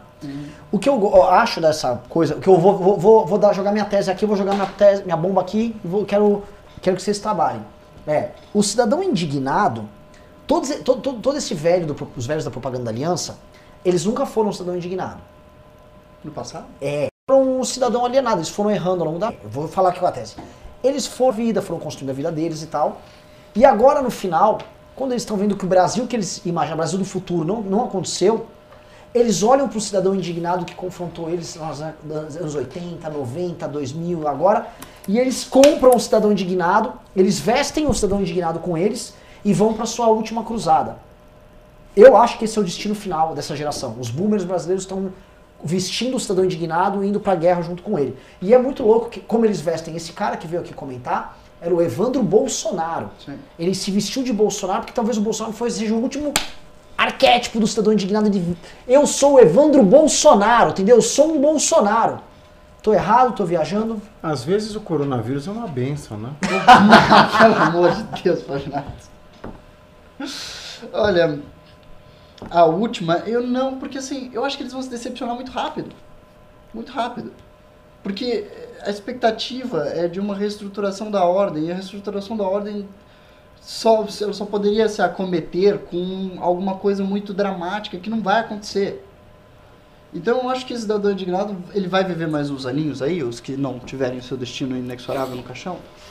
Ah, e ele vai muito rapidamente ficar num, buscando um novo, um novo militar, buscando um novo cultura. Eu não acredito que ele vá se imbuir assim, este é o meu profeta. Não, ele vai trocar de profeta daqui a pouco. Não vejo assim. Não, não, eu também acho. Esta é a minha última possibilidade, é esse cara. Não vejo isso.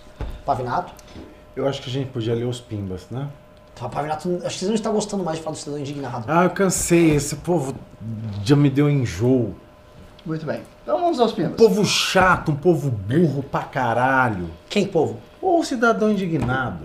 É que, Pavinato, é- é, a gente vai ter que lidar com esses caras. Vai, A gente vai ter que se libertar. sim. Senão a gente nunca vai conseguir fazer uma mudança geracional, uma mudança de padrão. É por isso que eu falei do a- A, ironia coronavírus. do cidadão indignado é que a so- a sociedade que ele odeia foi construída por ele também. Exatamente. Isso é muito terrível. Ele, ele quer destruir o que ele construiu. O Sim. cidadão indignado é um tremendo de um filho da puta. Porque ele construiu tudo errado. É.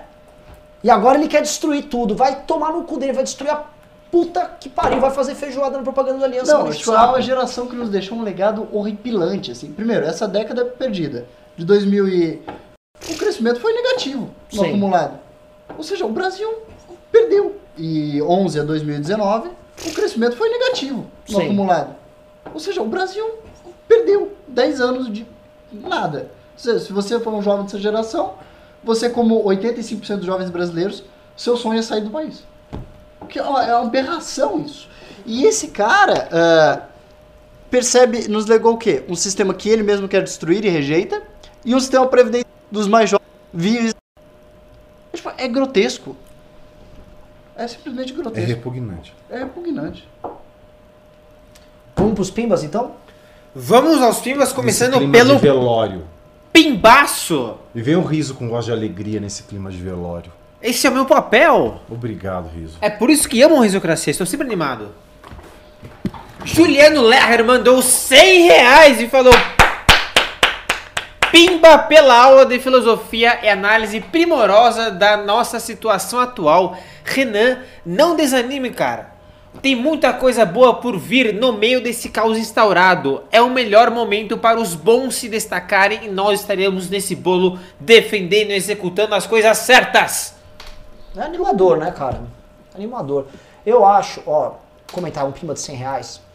É, eu, eu acompanhei uma live que o Arthur participou ontem, eu acompanho às vezes as lives, inclusive dos programas da Jovem Pan quando tem. E não há como estabelecer paralelo entre a turma do MBL News e os demais. A, a qualidade, assim, a qualidade do público, só pra falar, só da gente estar tendo um, um bate-papo sobre política, tá? Com um público bom, com essa qualidade, isso não é normal. E aqui a gente fala o que a gente pensa. oposição. Por exemplo, eu discordo do- do- da, da linha que é eleita para o MBL fazer. Em coisas, Lava Jato, quantas vezes eu falei mal do meu. Isso é respeitado. Isso, é- isso você não ouve, porque o dono da emissora ele quer uma coisa. Não, aqui tem, tem divergência de opinião. O que é sal... O dono da emissora ele quer que siga tal coisa. Não, aqui tem, tem divergência de opinião. O que é saudável, o que, que é democracia. Democracia, afinal, é isso. Sim. É saber lidar com a divergência. Eu vou ter uma provocação, vocês não viriam discordâncias de um papo desse se não fosse um live do novo. Do Ah, novo ou do, do, do, do Terça Livre. Sim. Não, não dá, não dá. Mas- Pros... Oi, Tem fala. outro pimbaço aí. Tem outro pimbaço? Do Ulisses Júnior, pô. Opa, chegou agora então. Pimbaço! Ulisses Júnior mandou 100 reais e falou: O cidadão indignado é indignado com a sociedade que ele mesmo criou. Essa frase vale cada centavo desse pimba. Pessoas frustradas com a própria incompetência ao mesmo tempo que não têm a humildade de Começo. Que admitir lá. Qual foi a frase? Desculpa. E a frase descreve bem a nossa realidade. O Ah. cidadão indignado está indignado com a realidade que ele construiu. Ah, eu vi aqui. Ó, ok. E... e, de fato, o cidadão indignado ele não se sente culpado, o que é o mais terrível. E ele não pode ah, alcançar a redenção porque ele não admite culpa. Sem culpa não tem redenção. É, é realmente, eu acho que, eu acho que se ti- tiver um. É assim, ele rejeita. A maior lição do... Hum, acho que chegamos num problema aqui. Ah, A falta de sentimento de culpa, porque o cidadão indignado Sim, sempre tá não culpado dos outros. é. Ele tá indignado com o que os, com os outros, nunca com ele. Sim. Agora, ele tá desde 88 com uma democracia representativa, Sim. votando de dois em dois anos. Não se organizou politicamente pra nada. Nada. Cidadão indignado, assim, ele só ficava indignado mesmo, porque ele não se organizou pra porcaria nenhuma. Isso. É verdade. Tios do Zap. Tias do Zap. Aceita que dói menos. Vocês são uns merdas. Próximo! É, essa frase devia emoldurar o programa de hoje. O que o Luciano Júnior falou. O cidadão indignado é indignado com a sociedade que ele mesmo criou. É isso. Você tá colhendo o que plantou e tá indignadinho. Sim, Tá ofendidinho. sim. Sim. O cidadão, o cidadão indignado, ele tá querendo enfrentar a Constituição que ele ajudou a promulgar. É, porque, que assim, ele bateu palma. Ele quer colocar a culpa nas elites, mas nos últimos 30 anos a classe média teve participação no processo de construção do Brasil inteiro. O o PT foi Ele já não pode O mais PT dizer que, foi que a culpa é inteiro construído elites. pela classe média. Exato. O PT inteiro. É o PT é uma culpa da classe média. da classe média. E assim, de São Paulo. Começa assim, a classe média de São Paulo. Todo mundo joga o PT no colo do Nordeste. O, o PT foi pintar no Nordeste na década O passada. PT é um partido de, de São, Paulo. O PT surge no ABC, surge nas universidades, nas comunidades eclesiásticas de base. É isso. O PT é uma construção de classe média, de padre, professor, estudante e operário, que eles instrumentalizaram. É classe média. né? Então não dá pra ficar fugindo disso. E o bolsonarismo, ele surge de uma classe média de funcionários públicos. Sim. a princípio. Depois ele se desenvolve, abraça a classe média mais, mais amplamente, mas ele surge ali de servidores públicos revoltados. É, é muito estranho como o processo se deu. Próximo Pimba Carlos Pisani Neto mandou 20 reais e falou, falou primeiro Pimba do horário novo. Caramba, foi? Obrigado, querido. Vocês querem manter o horário novo ou velho, hein?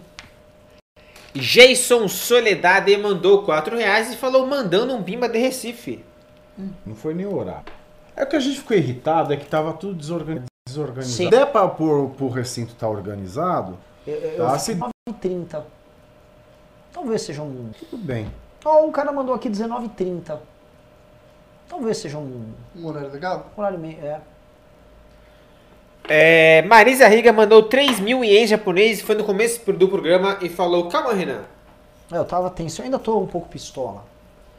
Bruno Nasrallah mandou 2 reais e falou, Renan, mande um abraço para a comunidade libanesa. Um abraço pra comunidade libanesa, lembrando que eu e o Riso estivemos agora num restaurante de libaneses, o Halim. Fomos comer uma esfirra e tomar um refrigerante antes de vir pro programa. Eu comi também um mousse de cordeiro maravilhoso. Muito bom, né? Muito bom. Delícia. Ah, Carla Gaspar Carlota falou, dança Renan, 2 reais. Ah, aquela hora que tava tendo dança. É isso, Aham. mas você tem que dançar, cara. Não, não vou dançar agora. Tô puto. Janaína Brunheira Goto mandou 50 reais e falou: Aí eu vi valor. Devia ser para o, a bundinha do Pavinato ali Ah, é, rebolando. o rebolado do paviado. Aliás, Quanto? Cinquentão. Cinquentão. Cinquentão. Caralho. Hum, garota. Falencate mandou mais dois reais e falou: Queria ter metade da energia do Pavinato. E você sabe que a gente já pode falar que a gente tem quase 40, né? Nossa, Nessa altura. Já tá. caralho. Jason Soledade mandou mais dois reais e falou: Manhinha é assim, bolsonarista fanática. Ah, As Jason- pessoas se identificam com. Elas encontram na realidade delas Não, personagens assim. É, vou jogar aqui no chat vocês respondem tem ou não tenho. Vocês têm algum parente ou amigo que entra no, ar- no tipo cidadão indignado, bolsonarista? Vamos ver se tem ou não tem. Quero ver um não tenho, tô curioso. Vamos lá. Ah, próximo Pimba, Jason Soledade mandou 5 reais e falou: Pavinato, tem perigo da manifestação no dia 15 se tornar um evento disseminador do coronavírus? Óbvio que tem. Eu acho que é uma absurda irresponsabilidade da presidente da República promover Eu respondo com um Maria ato Bethânia. maciço. Eu respondo, eu respondo com Maria Bethânia. Sonho meu, sonho meu. Renato, pare, Cuidado, Ravinato, vamos fazer recortes aí. pare, pare com O isso. senhor é pré-candidato a, a, a Vá vereador. buscar quem mora longe, Que horror. sonho meu. Mas é, eu acho uma tremenda irresponsabilidade, um abuso completo de poder você convocar uma manifestação durante uma epidemia. Isso é grotesco. Sim. É, é sabendo absurdo. as vítimas que a manifestação está sendo convocada justamente com o público e sabendo que está rolando na maior cidade que está tendo maior também o maior número de casos de coronavírus. Então, tipo, mas tudo bem. Seguinte, vão. Próximo Pimba Henrique Lopes de Souza mandou 10 reais e perguntou: Cadê o Cabum? Cabum tá trabalhando, tá fazendo as coisas dele. Leandro Coller mandou 2 reais e falou: Af, eu que tinha que estar no lugar do Couto. Leandro ah, é verdade! Ele é um número, o Leandro Collor. É, é. Ah, mas também tem isso, né? É Safadinho. verdade. É. Henrique Lopes de Souza mandou 5 reais e falou: Esse carinha aí tem um naipe mais estranho do que o do Renan, mas eu concordo com o que ele fala. Como é que é? Esse carinha aí tem um naipe mais estranho do que o Renan, mas eu concordo com o que ele fala. Seu Ian. É, É o Ian. claro, que eu sou famosa, ele saberia o nome.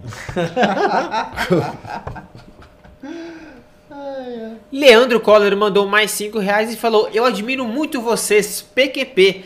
Todos falando que as vozes da minha cabeça já me disseram. Mas daí eu começo a gravar A vídeo. gente fala até com esquizofrênico. É, é. e as vozes Você tá vendo? Pois estão é. Eu tô chipado, eu tô chipado. É.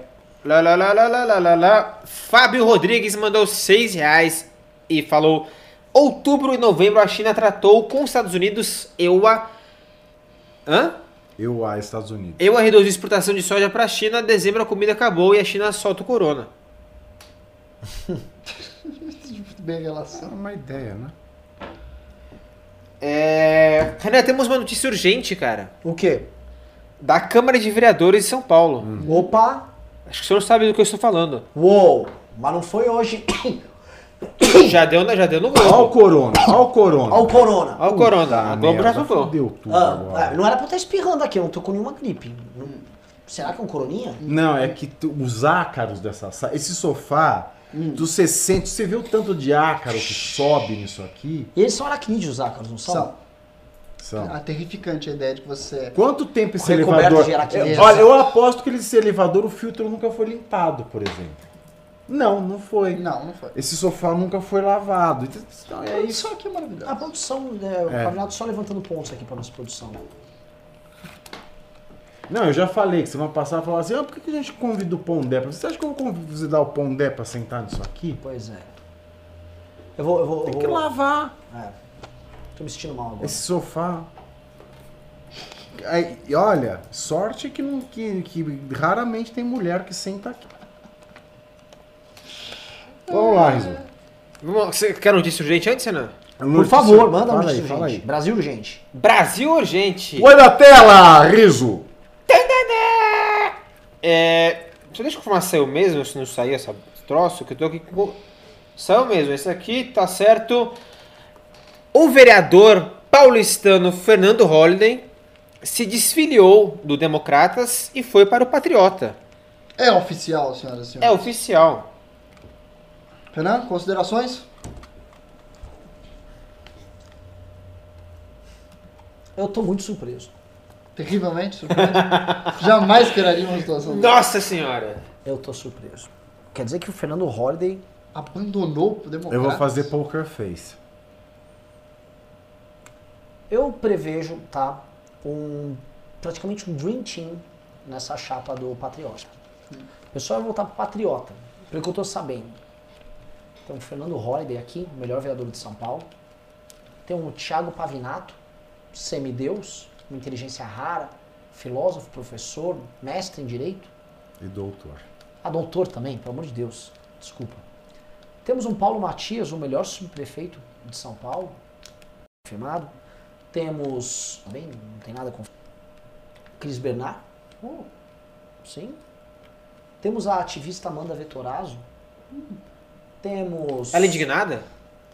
Cidadã Indignada também. Temos eh, o Wesley Cidadão também, Cidadão Indignado. Wesley o quê, É cidadão? o Wesley Cidadão. Ah, entendi, safadão. É, não, tem o Safadão e tem o Cidadão. Temos a Era deputado, Rubens Nunes. Não, era O o... grande o processador da processador República. geral da União, Processador geral da União. Que, aliás, processou muito bem o MEC. o professor O MEC estava tentando contratar uma empresa que já tinha sido condenada por corrupção e investigar. Tá sendo montado uma. E assim, isso são só os primeiros O números. Nunes foi lá condenado. e Condenado. Um- Ah, eu tô olhando, nome que eu não posso revelar ainda. Que chapa é essa que tá sendo montada? Assim, é aquela chapa que você vai poder votar no candidato com gosto, você vai saber que você não tá elegendo um lixo. Sim. Puta, votei no, no fulano, mas ele não ganhou. Tranquilo, que ganhou vai representar as mesmas ideias e é tão bom quanto. Cada um com um perfil diferente, um estilo diferente, mas todos revestidos dessa mesma aura democrática e compromisso com os valores certos e com as diferenças que o Pavinato colocou aqui. Eventualmente um discorda aqui, outro ali, mas todo mundo com uma maturidade de convivência Pra política com o outro. discutir, É, exato, chegar a consensos. sem perder a amizade, que isso Exato. não existe nos outros ambientes. Não. Né? Que você não precisa ter um, uma- um estatuto que te prende, que você é uma quase uma criança, um retardado mental. Ó, não pode, hein? Se for pra cá, o, o presidente vai ficar bravo. Né? Fernando Holliday pelo seu ato de coragem. Anderley Pastrello mandou 10 reais e falou: Esqueci que mudou o horário do News. Pavinato não gosta da Lava Jato. Mas se o Deltan jogar um charme aí pra você, mudava de ideia, né? Depende, se tiver uns 25, 26. Tô falando em centímetros. Ah, Ai, meu Deus. ai, ai. Leonardo Bonditoso mandou 10 reais e falou: Viver no lilismo é muito bom. Até que surge uma impossibilidade do destino, aí só a razão ajuda. Busque um livro chamado A Sustentável Leveza do Ser. Milan Kundera, um livro lindo. Muito divertido pra sua vida, Lilista. Aliás, me- melhor que esse, sabe o que eu achei? O A Festa da Insignificância. De quem é esse? Do Kundera também. É. Tem o Estrangeiro também. Ótimo livro para Aliás, lilistas. é um ótimo, um ótimo escritor. Próximo Pimba é do Leandro Coller, mandou mais 10 reais e falou: Mas galera, o estamento burocrático de fato está lá para Noel surrupiar aqui no Brasil. Esse pensamento é hegemônico aqui no MBL e em todo o movimento. A questão é: o Jair não serve para nos ouvir. Como é que é? Repete aí que eu fiquei, achei meio confuso. Como é que é? O estamento burocrático aí Algum, algum corno tá entrando no news, tá entrando no história agora, tem que atender essa bosta. Filho, que, que bosta que se espera lá, vai. Ah, fica lá fora. Fica lá fora esse aqui, merda. Ah, então, o, Mas, galera, o estamento burocrático de fato está lá para Noels, Para nos. para nos surrupiar. é. Isso. Aqui no Brasil e em todo o movimento. Que- Esse pensamento é hegemônico. A questão é, o Jair não serve para nos ouvir. O estamento burocrático não existe fundamentalmente para surrupiar as pessoas. Esse não é o pensamento hegemônico do MBL. Isso não é a razão de ser da existência do estamento burocrático. Isso é a forma que ele acaba assumindo. É, eu, eu, eu vejo da, da seguinte maneira. Aqui no Brasil, é, o Estado patrimonial foi substituído por um Estado burocrático, um Estado moderno, weberiano. E isso se tornou uma estrutura de poder patrimonial, que são as coisas que nunca funcionam aqui no Brasil. Então ele virou um, um poder em si mesmo, que fica defendendo o o- os próprios privilégios e acha que eles são donos da máquina do Estado e ficam indignados quando um privilégio deles é mexido e eles vão parar, o Brasil precisa parar. Que é o que acontece com todas as categorias, todas as classes, isso é, é clássico. O É aquela cidadão coisa do comum, Bolsonaro, quer que eu pague minha própria conta de É. telefone? Você acha o quê? Que eu vou pagar meu conta telefone, porra? Se tiver privilégio, eu uso! Ele Se tiver isso. filé mignon, eu dou. Eu dou pro meu filho, lógico, Não, e sempre pro filho. Tá? É, o que que rola? Puta que pariu, quem é que vai atender essa merda do, telefo- do telefone? Tá tudo zoneado nesse escritório, fica tocando Ah, alguém tá lá na rua. inferno hoje. Vamos terminar esse spin e acabar esse programa aqui. Porque Não, olha, foi um puta programa, Pavinato. Você teve, Foi, outro- claro. você teve outro, o- o- outra pavinatada de gênio, Ian, assim, brilhante, de uma elegância Exatamente. completa. Mas assim, o, ambiente tá uma merda, viu? Tá tudo mal tocado. Que, que caceta, viu? Quem era que tava tocando? Carro É o Rubão. Era o Rubão ou o Carratu? O Rubão e o Carratu. Dois cornos aí. Tá, No merda. meio do Nil, seus bosta. Leva a chave, ô caralho. Vão se fuder! Toma no cu. Ai, que delícia. Xingando a produção do programa. Vai, próximo Pimba, vai. Vai, o próximo desse caralho aqui. Vai, nessa bola. Free Sessomoro, vai se fuder. Vai se fuder. Free Sessomoro mandou 10 reais e falou: Renan, meu querido, tudo que você falou sobre as reversas que estamos vivendo, eu já falei naquele grupo de zap, lembra? Brasil bolsonarista is the new reversal Rus Rússia. Isso aí, pode tomar o lugar da mãe de Ná já. É... Ulisses Júnior mandou mais 5 reais e falou: Até que ponto o fato das pessoas não aceitarem os resultados de seus próprios atos ao longo da vida não é algo que potencializa essa indignação? Bem, repete, esse pareceu Até que ponto as pessoas não se responsabilizarem por seus atos não potencializam essa indignação? Acho que é isso. Quando eles falam que eles estão cansados, no fundo eles estão cansados com si próprios. Não Sim, só. com certeza. né? Ah, precisa fazer alguma coisa. E aí eles aí eles estão com essa energia pra gastar e eles estão topando qualquer coisa. Cara, as pessoas toparam uma revolução caminhoneira. Sim. E Isso pareceu natural. é, E... Sabe que não parece aterrador as pessoas, ah, vamos fazer um novo AI-5 e fechar as discussões, vai ter... e Eles agem como se essas coisas pudessem ser realizadas com uma grande naturalidade. sim. E no dia seguinte as coisas ficarão melhor e a ordem social se organizará plenamente. Não é assim, as coisas se desajustam, existem grandes consequências. Sim. Mas Não, não, e as pessoas estão dando como. é, eu- e aí a gente tem que aqui dar o braço a torcer pros malucos da intervenção militar. Sim. Ah, o Rubão até retornou aqui, né, era bom o Rubão vir com a camiseta de Rubão dele. A gente pode até perguntar como o, a ideia do artigo 142 naturaliza a ideia de golpe militar. Sim. Parece que é um procedimento constitucional. É como Normal. se fosse uma PEC. É. Não, eu ativei o 142 aqui, tiro o Congresso corrupto, desmonto, aí eu ando aqui com, com óleo a urna que foi fraudada tal. Parece que nada que é um, conhece da Constituição, é um doutor em direito. Só diga para o nosso público aqui que está com o título Chegou a hora de fechar o Congresso. Artigo 142 serve para quê? O artigo 42 serve para. É isso. Na verdade, Aceita. o alcolumbre pode, num caso de alguém tentar um golpe, por exemplo, o Rubão Caminhoneiro vir com seus caminhões, criar alguma, coisa, o Congresso pode invocar o artigo 142 contra o Rubão. Você já imaginou o absurdo? É o cenário Estado com os militares. É o Congresso dar um golpe de Estado no presidente com os militares. Esse cenário é mais plausível, Sim, realisticamente, sim. do que o contrário. Mas eu não sei quem foi o corno que inventou. que virou do avião, comprou. E o arma constitucional e o povo comprou. E é aquela coisa. No meio de dois imbecis, uma pessoa culta não vale de nada. Sim. Próximo. Pimba. Próximo Pimba é do. Tô cansado já. Vai. Me vamos terminar, vai. Calma, velho, tem bastante Pimba ainda. Tá, mas vamos ler os primos. Vamos ler os primos que teu horário tá avançado e Tá bem avançado. eu tenho uma reunião ainda hoje. Frice Somoron mandou mais 5 reais e falou: Como eu falei ontem, direita main versus direita out. Hoje foi direita X esquerda com razão X emoção e velhos X jovens. A Rússia soviética é aqui. Tá. A Rússia Soviética. É, é dadaísmo. Passa próximo pimba. Mailawa 2 mandou 5 reais e falou: Amanhã, quem mora em São Paulo tem votação na Câmara dos Vereadores a respeito da lei anti-Uber às 14 horas. Renan isso mais aí. Pavinato, bora ajudar o Rolly amanhã? Olha, Vamos, vamos lá. Pavinato tem que estar lá. Vou lá. Vai ter caminhão de som, vai lá discursar. Vai, Vou, vai ter- claro. É uma vergonha é, esse projeto de lei do, do vereador Adilson Amadeu. É. Né? Pra quem não sabe, Adilson Amadeu, ele quer prejudicar o paulistano, ele quer tolher é, o Uber. E ele já é acusado de agredir motorista de Uber aqui em São Paulo. né? Ele quer impedir motorista do aplicativo de alugar carro. Ou seja, uma lei anti-mercado. né? E ele também, além disso, ele quer mais imposto para empresário, embora ele próprio seja um devedor de impostos à prefeitura, né? E não gosta de judeus. É um antissemita. Verdade, isso é, É uma verdade. antissemita, bem lembrado. Certo. Certo. Ah, e ele também é investigado por não declarar 6 milhões em imóveis. Ou seja, é um projeto de um cidadão classe A. Que Agora, quem é que pôs esta merda lá na Câmara?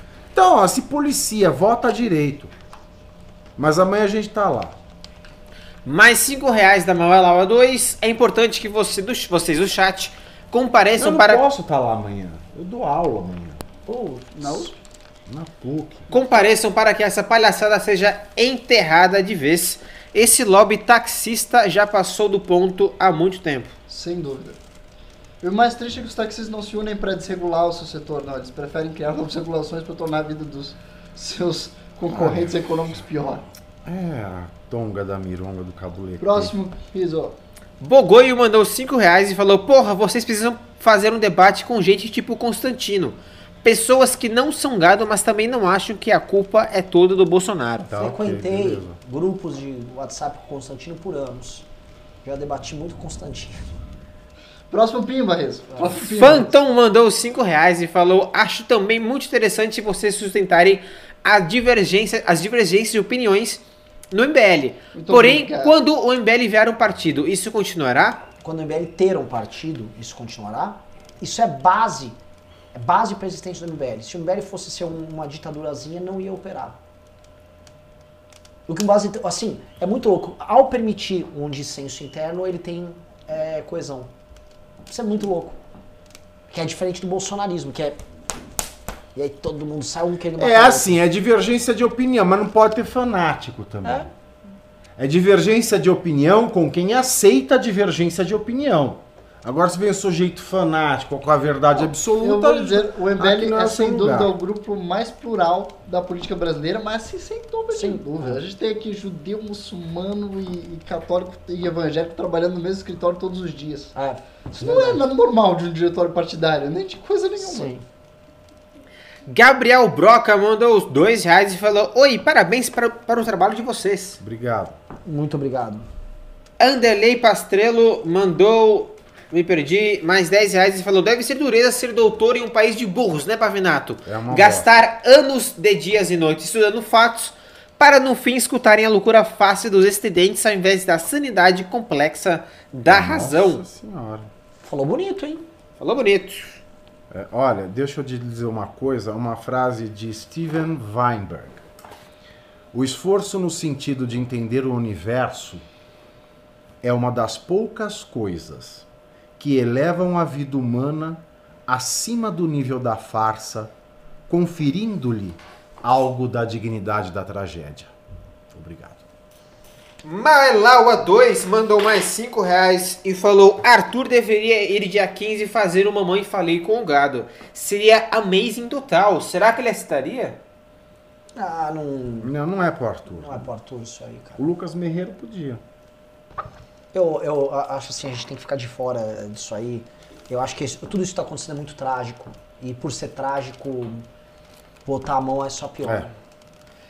É igual merda. Quanto mais mexe, mais fede. É assim, a mesma vontade de política sem internet mandou 5 reais conseguiriam mudar a política? Imagina expor contradições Os, sem YouTube. os indignados não vão mudar a política. Eles não são os agentes efetivamente. Eles não querem. Sabe porque o indignado odeia a política? Exato. Ele quer destruir a política. E você não vai construir nada novo odiando é, a, a ideia de política, a ideia de relação entre projetos de poder e grupos políticos. A lição fundamental de Sócrates, para você entender alguma coisa, você precisa amar essa coisa. Se você rejeita, o conhecimento lhe é simplesmente inacessível. Maravilhoso. Ian, nossa, Ian, que, que aquisição. Próximo Pimba é Bruno Sardinha mandou 10 reais. Com qualidade escrita desses Pimbas, estou aqui me perguntando se metade dessa audiência entendeu algo começar alfa, pelo menos alfabetização. Olha, querido, não sei. Se a pessoa tá aqui, tá assistindo na humildade, na maciota, tá adquirindo ótimo. conhecimento. É, Eric Moura Delfino mandou 5 reais e falou: A verdade é que se a economia estivesse boa, todo esse papo seria irrelevante. De fato, é como eu disse anteriormente, a economia que é, no momento, na nosso, nossa vida, é aquela força motriz que mais determina. Claro, se tá bom eu vou reclamar só se eu for imbecil. É, Anderley Pastrello mandou mais 10 reais e falou: Cidadão indignado, não. Melancolia do fim da vida em ver, que de- em ver que o deixou para os filhos é pior do que recebeu dos pais. Só que agora tem Twitter para reclamar e encher o saco de todo mundo. mas não é pior. O Brasil melhorou significativamente. Essa década tipo, não avança, mas também não é pior. O sistema Não, não, mas tá melhor. dá pra falar o seguinte. A questão é a seguinte, com, a, com ganhos de produtividade que a tecnologia trouxe, a vida é menos difícil. Sim, muito menos difícil. Só que, é, a- vou dar um exemplo, o jovem de hoje, a compra de uma casa própria Impossível. é muito mais difícil. A vida é mais precária, a aquisição de bens. Sim. A vida não tem estabilidade, a pessoa se sente insegura porque você não tem um emprego por uma vida toda. A ideia de carreira, o que é uma carreira? Não existe mais. Então, Só se for a de cocaína. Você tá Manuzita. Pavinato. Ficou triste no programa? O que aconteceu? Você... Não fique assim, seu rebolado tava, tava sensualizante. Manuzita mandou 10 reais e falou: O texto denúncia do Carnaval do MBL de São Paulo sobre o não pagamento do auxílio alimentação da Polícia Civil virou pauta quatro reuniões da alta cúpula da Polícia Civil. MBL mudando a polícia. É isso aí. Obrigado. Não, pelo não, o trabalho do, do site MBL News, assim, eu vou ter que dar parabéns pro, pro Russo. Ele é o novo cara que tá tocando no MBL News, ele pegou paixão pela brincadeira, tá trazendo equipe, a audiência tá aumentando e aumentando bem. Deram o furo do caso Suzy ali. Então, assim, Vários furos, caso Souza. Um Mormon deu o furo do Carlos Souza. Grande Mormon de Brasília. Verdade. Parabéns, Paulo. Verdade. Marcos Farley, 32%. Gomes mandou 5 reais e falou: Renan, dar para a PM de Minas sob pena de sofrer uma greve geral lá se não o fizer. Isso dava um programa inteiro sobre o assunto. Né? Eu tenho uma tese do empoderamento das forças policiais. Um bandido num país, forças policiais, os cidadãos morriam todos os anos, que isso por si só converteu eles em uma espécie de um exército de santos e heróis para a cabeça das pessoas. E só que, como toda instituição pública, eles têm interesses políticos e interesses políticos que por vezes não são dos mais bacanas e descobriram como usar. É, se... Que é um pedófilo assassino. Aí pega criminoso e chama de herói. Qual a diferença na essência? Na essência, nenhuma. Na, na essência de você achar criminoso. É que só tem uma na, na, na, na carga, né? A Suzy o cara pega- pegou. Ah, te falar, viu? Voltou, caiu? Caiu? Não, tá, tá, tá de pé. Vol- Próximo Pima. Próximo Pimba é do. Do. Duas horas de programa já, hein? Ah, Ah. desculpa, Pablo. Vou desligar. Não, eu não tô com pressa, não. Só estou constatando. Ah, vai, vai, vai, vai, vai. Leandro Coller mandou dois reais e falou: o pessoal tá tudo de pavinato curto. Isso aí. É isso aí. Manuzita mandou mais 5 reais e falou: o texto do MBL São Paulo de hoje sobre a demandada dos coronéis da PM está bombando. Parabéns, redação do MBL São Paulo, vocês são fodas. Parabéns, parabéns. Vai, equipe. Próximo Pimba. Marcos Fulvio mandou 2, 3 dólares e falou: como garantir que o MBL cresça sem laranjas podres? Não há como garantir que nada cresça sem lojas podres, mas só a ideia de que você sabe que essas pessoas poderão existir e que você terá que lidar com eles já é muito mais maduro do que você achar que você vai negar a natureza humana com processos muito frios e tal, que é o que alguns fazem, ou simplesmente achar que você vai lidar tudo num somebody love, que é o que a política classicamente foi feita no Brasil. A gente vai lidar com pessoas de forma humana e sem vender os nossos princípios. É isso que garante que o MBL há cinco anos ele seja um grupo que não tem nada, nada que o desabone, não tem nenhum escândalo, nenhuma história que o desabone. Cinco, quase seis. Cinco quase seis.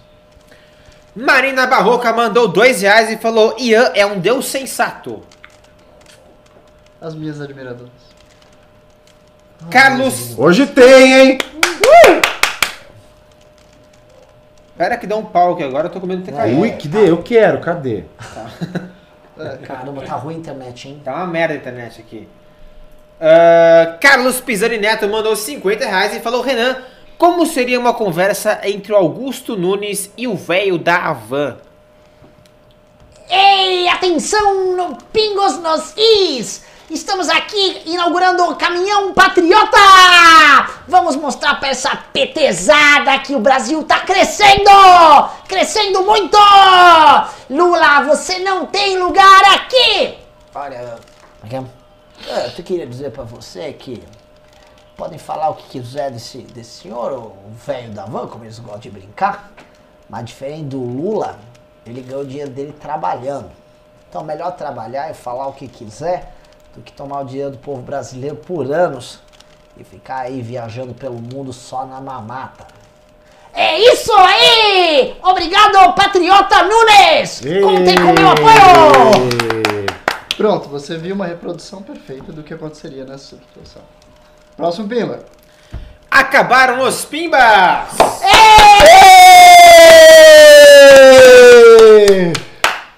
Muito obrigado, boa noite. Este foi um excelente programa.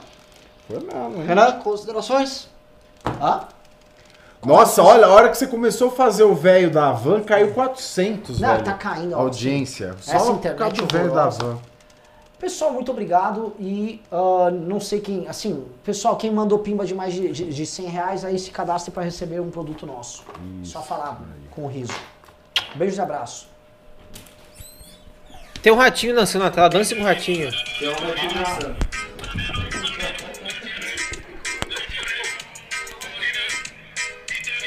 Vai ter Não. Twitch hoje? N- Não. Não vai? Eu tenho uma reunião agora. Foi. Eu no Twitch? Eu não sei, eu não sei ligar lá. É isso aí, pessoal. Muito obrigado pela audiência. Não esqueçam de se inscrever no canal, deixar seu like no vídeo e ativar o sininho. Siga também nas outras redes sociais, arroba no Twitter, no Instagram, barra no Facebook. Se você pimbou mais de 100 reais. Estão falando que o Jornal Nacional pediu desculpas ao vivo do caso da Suzy. Por favor, grave e vamos postar essa merda agora. Vamos lá. É, pimbou mais 100 reais, mande e-mail para tv.mbl.org.br. Valeu, pessoal. Tenham todos uma boa noite. Vou deixar o ratinho mais um tempinho aí.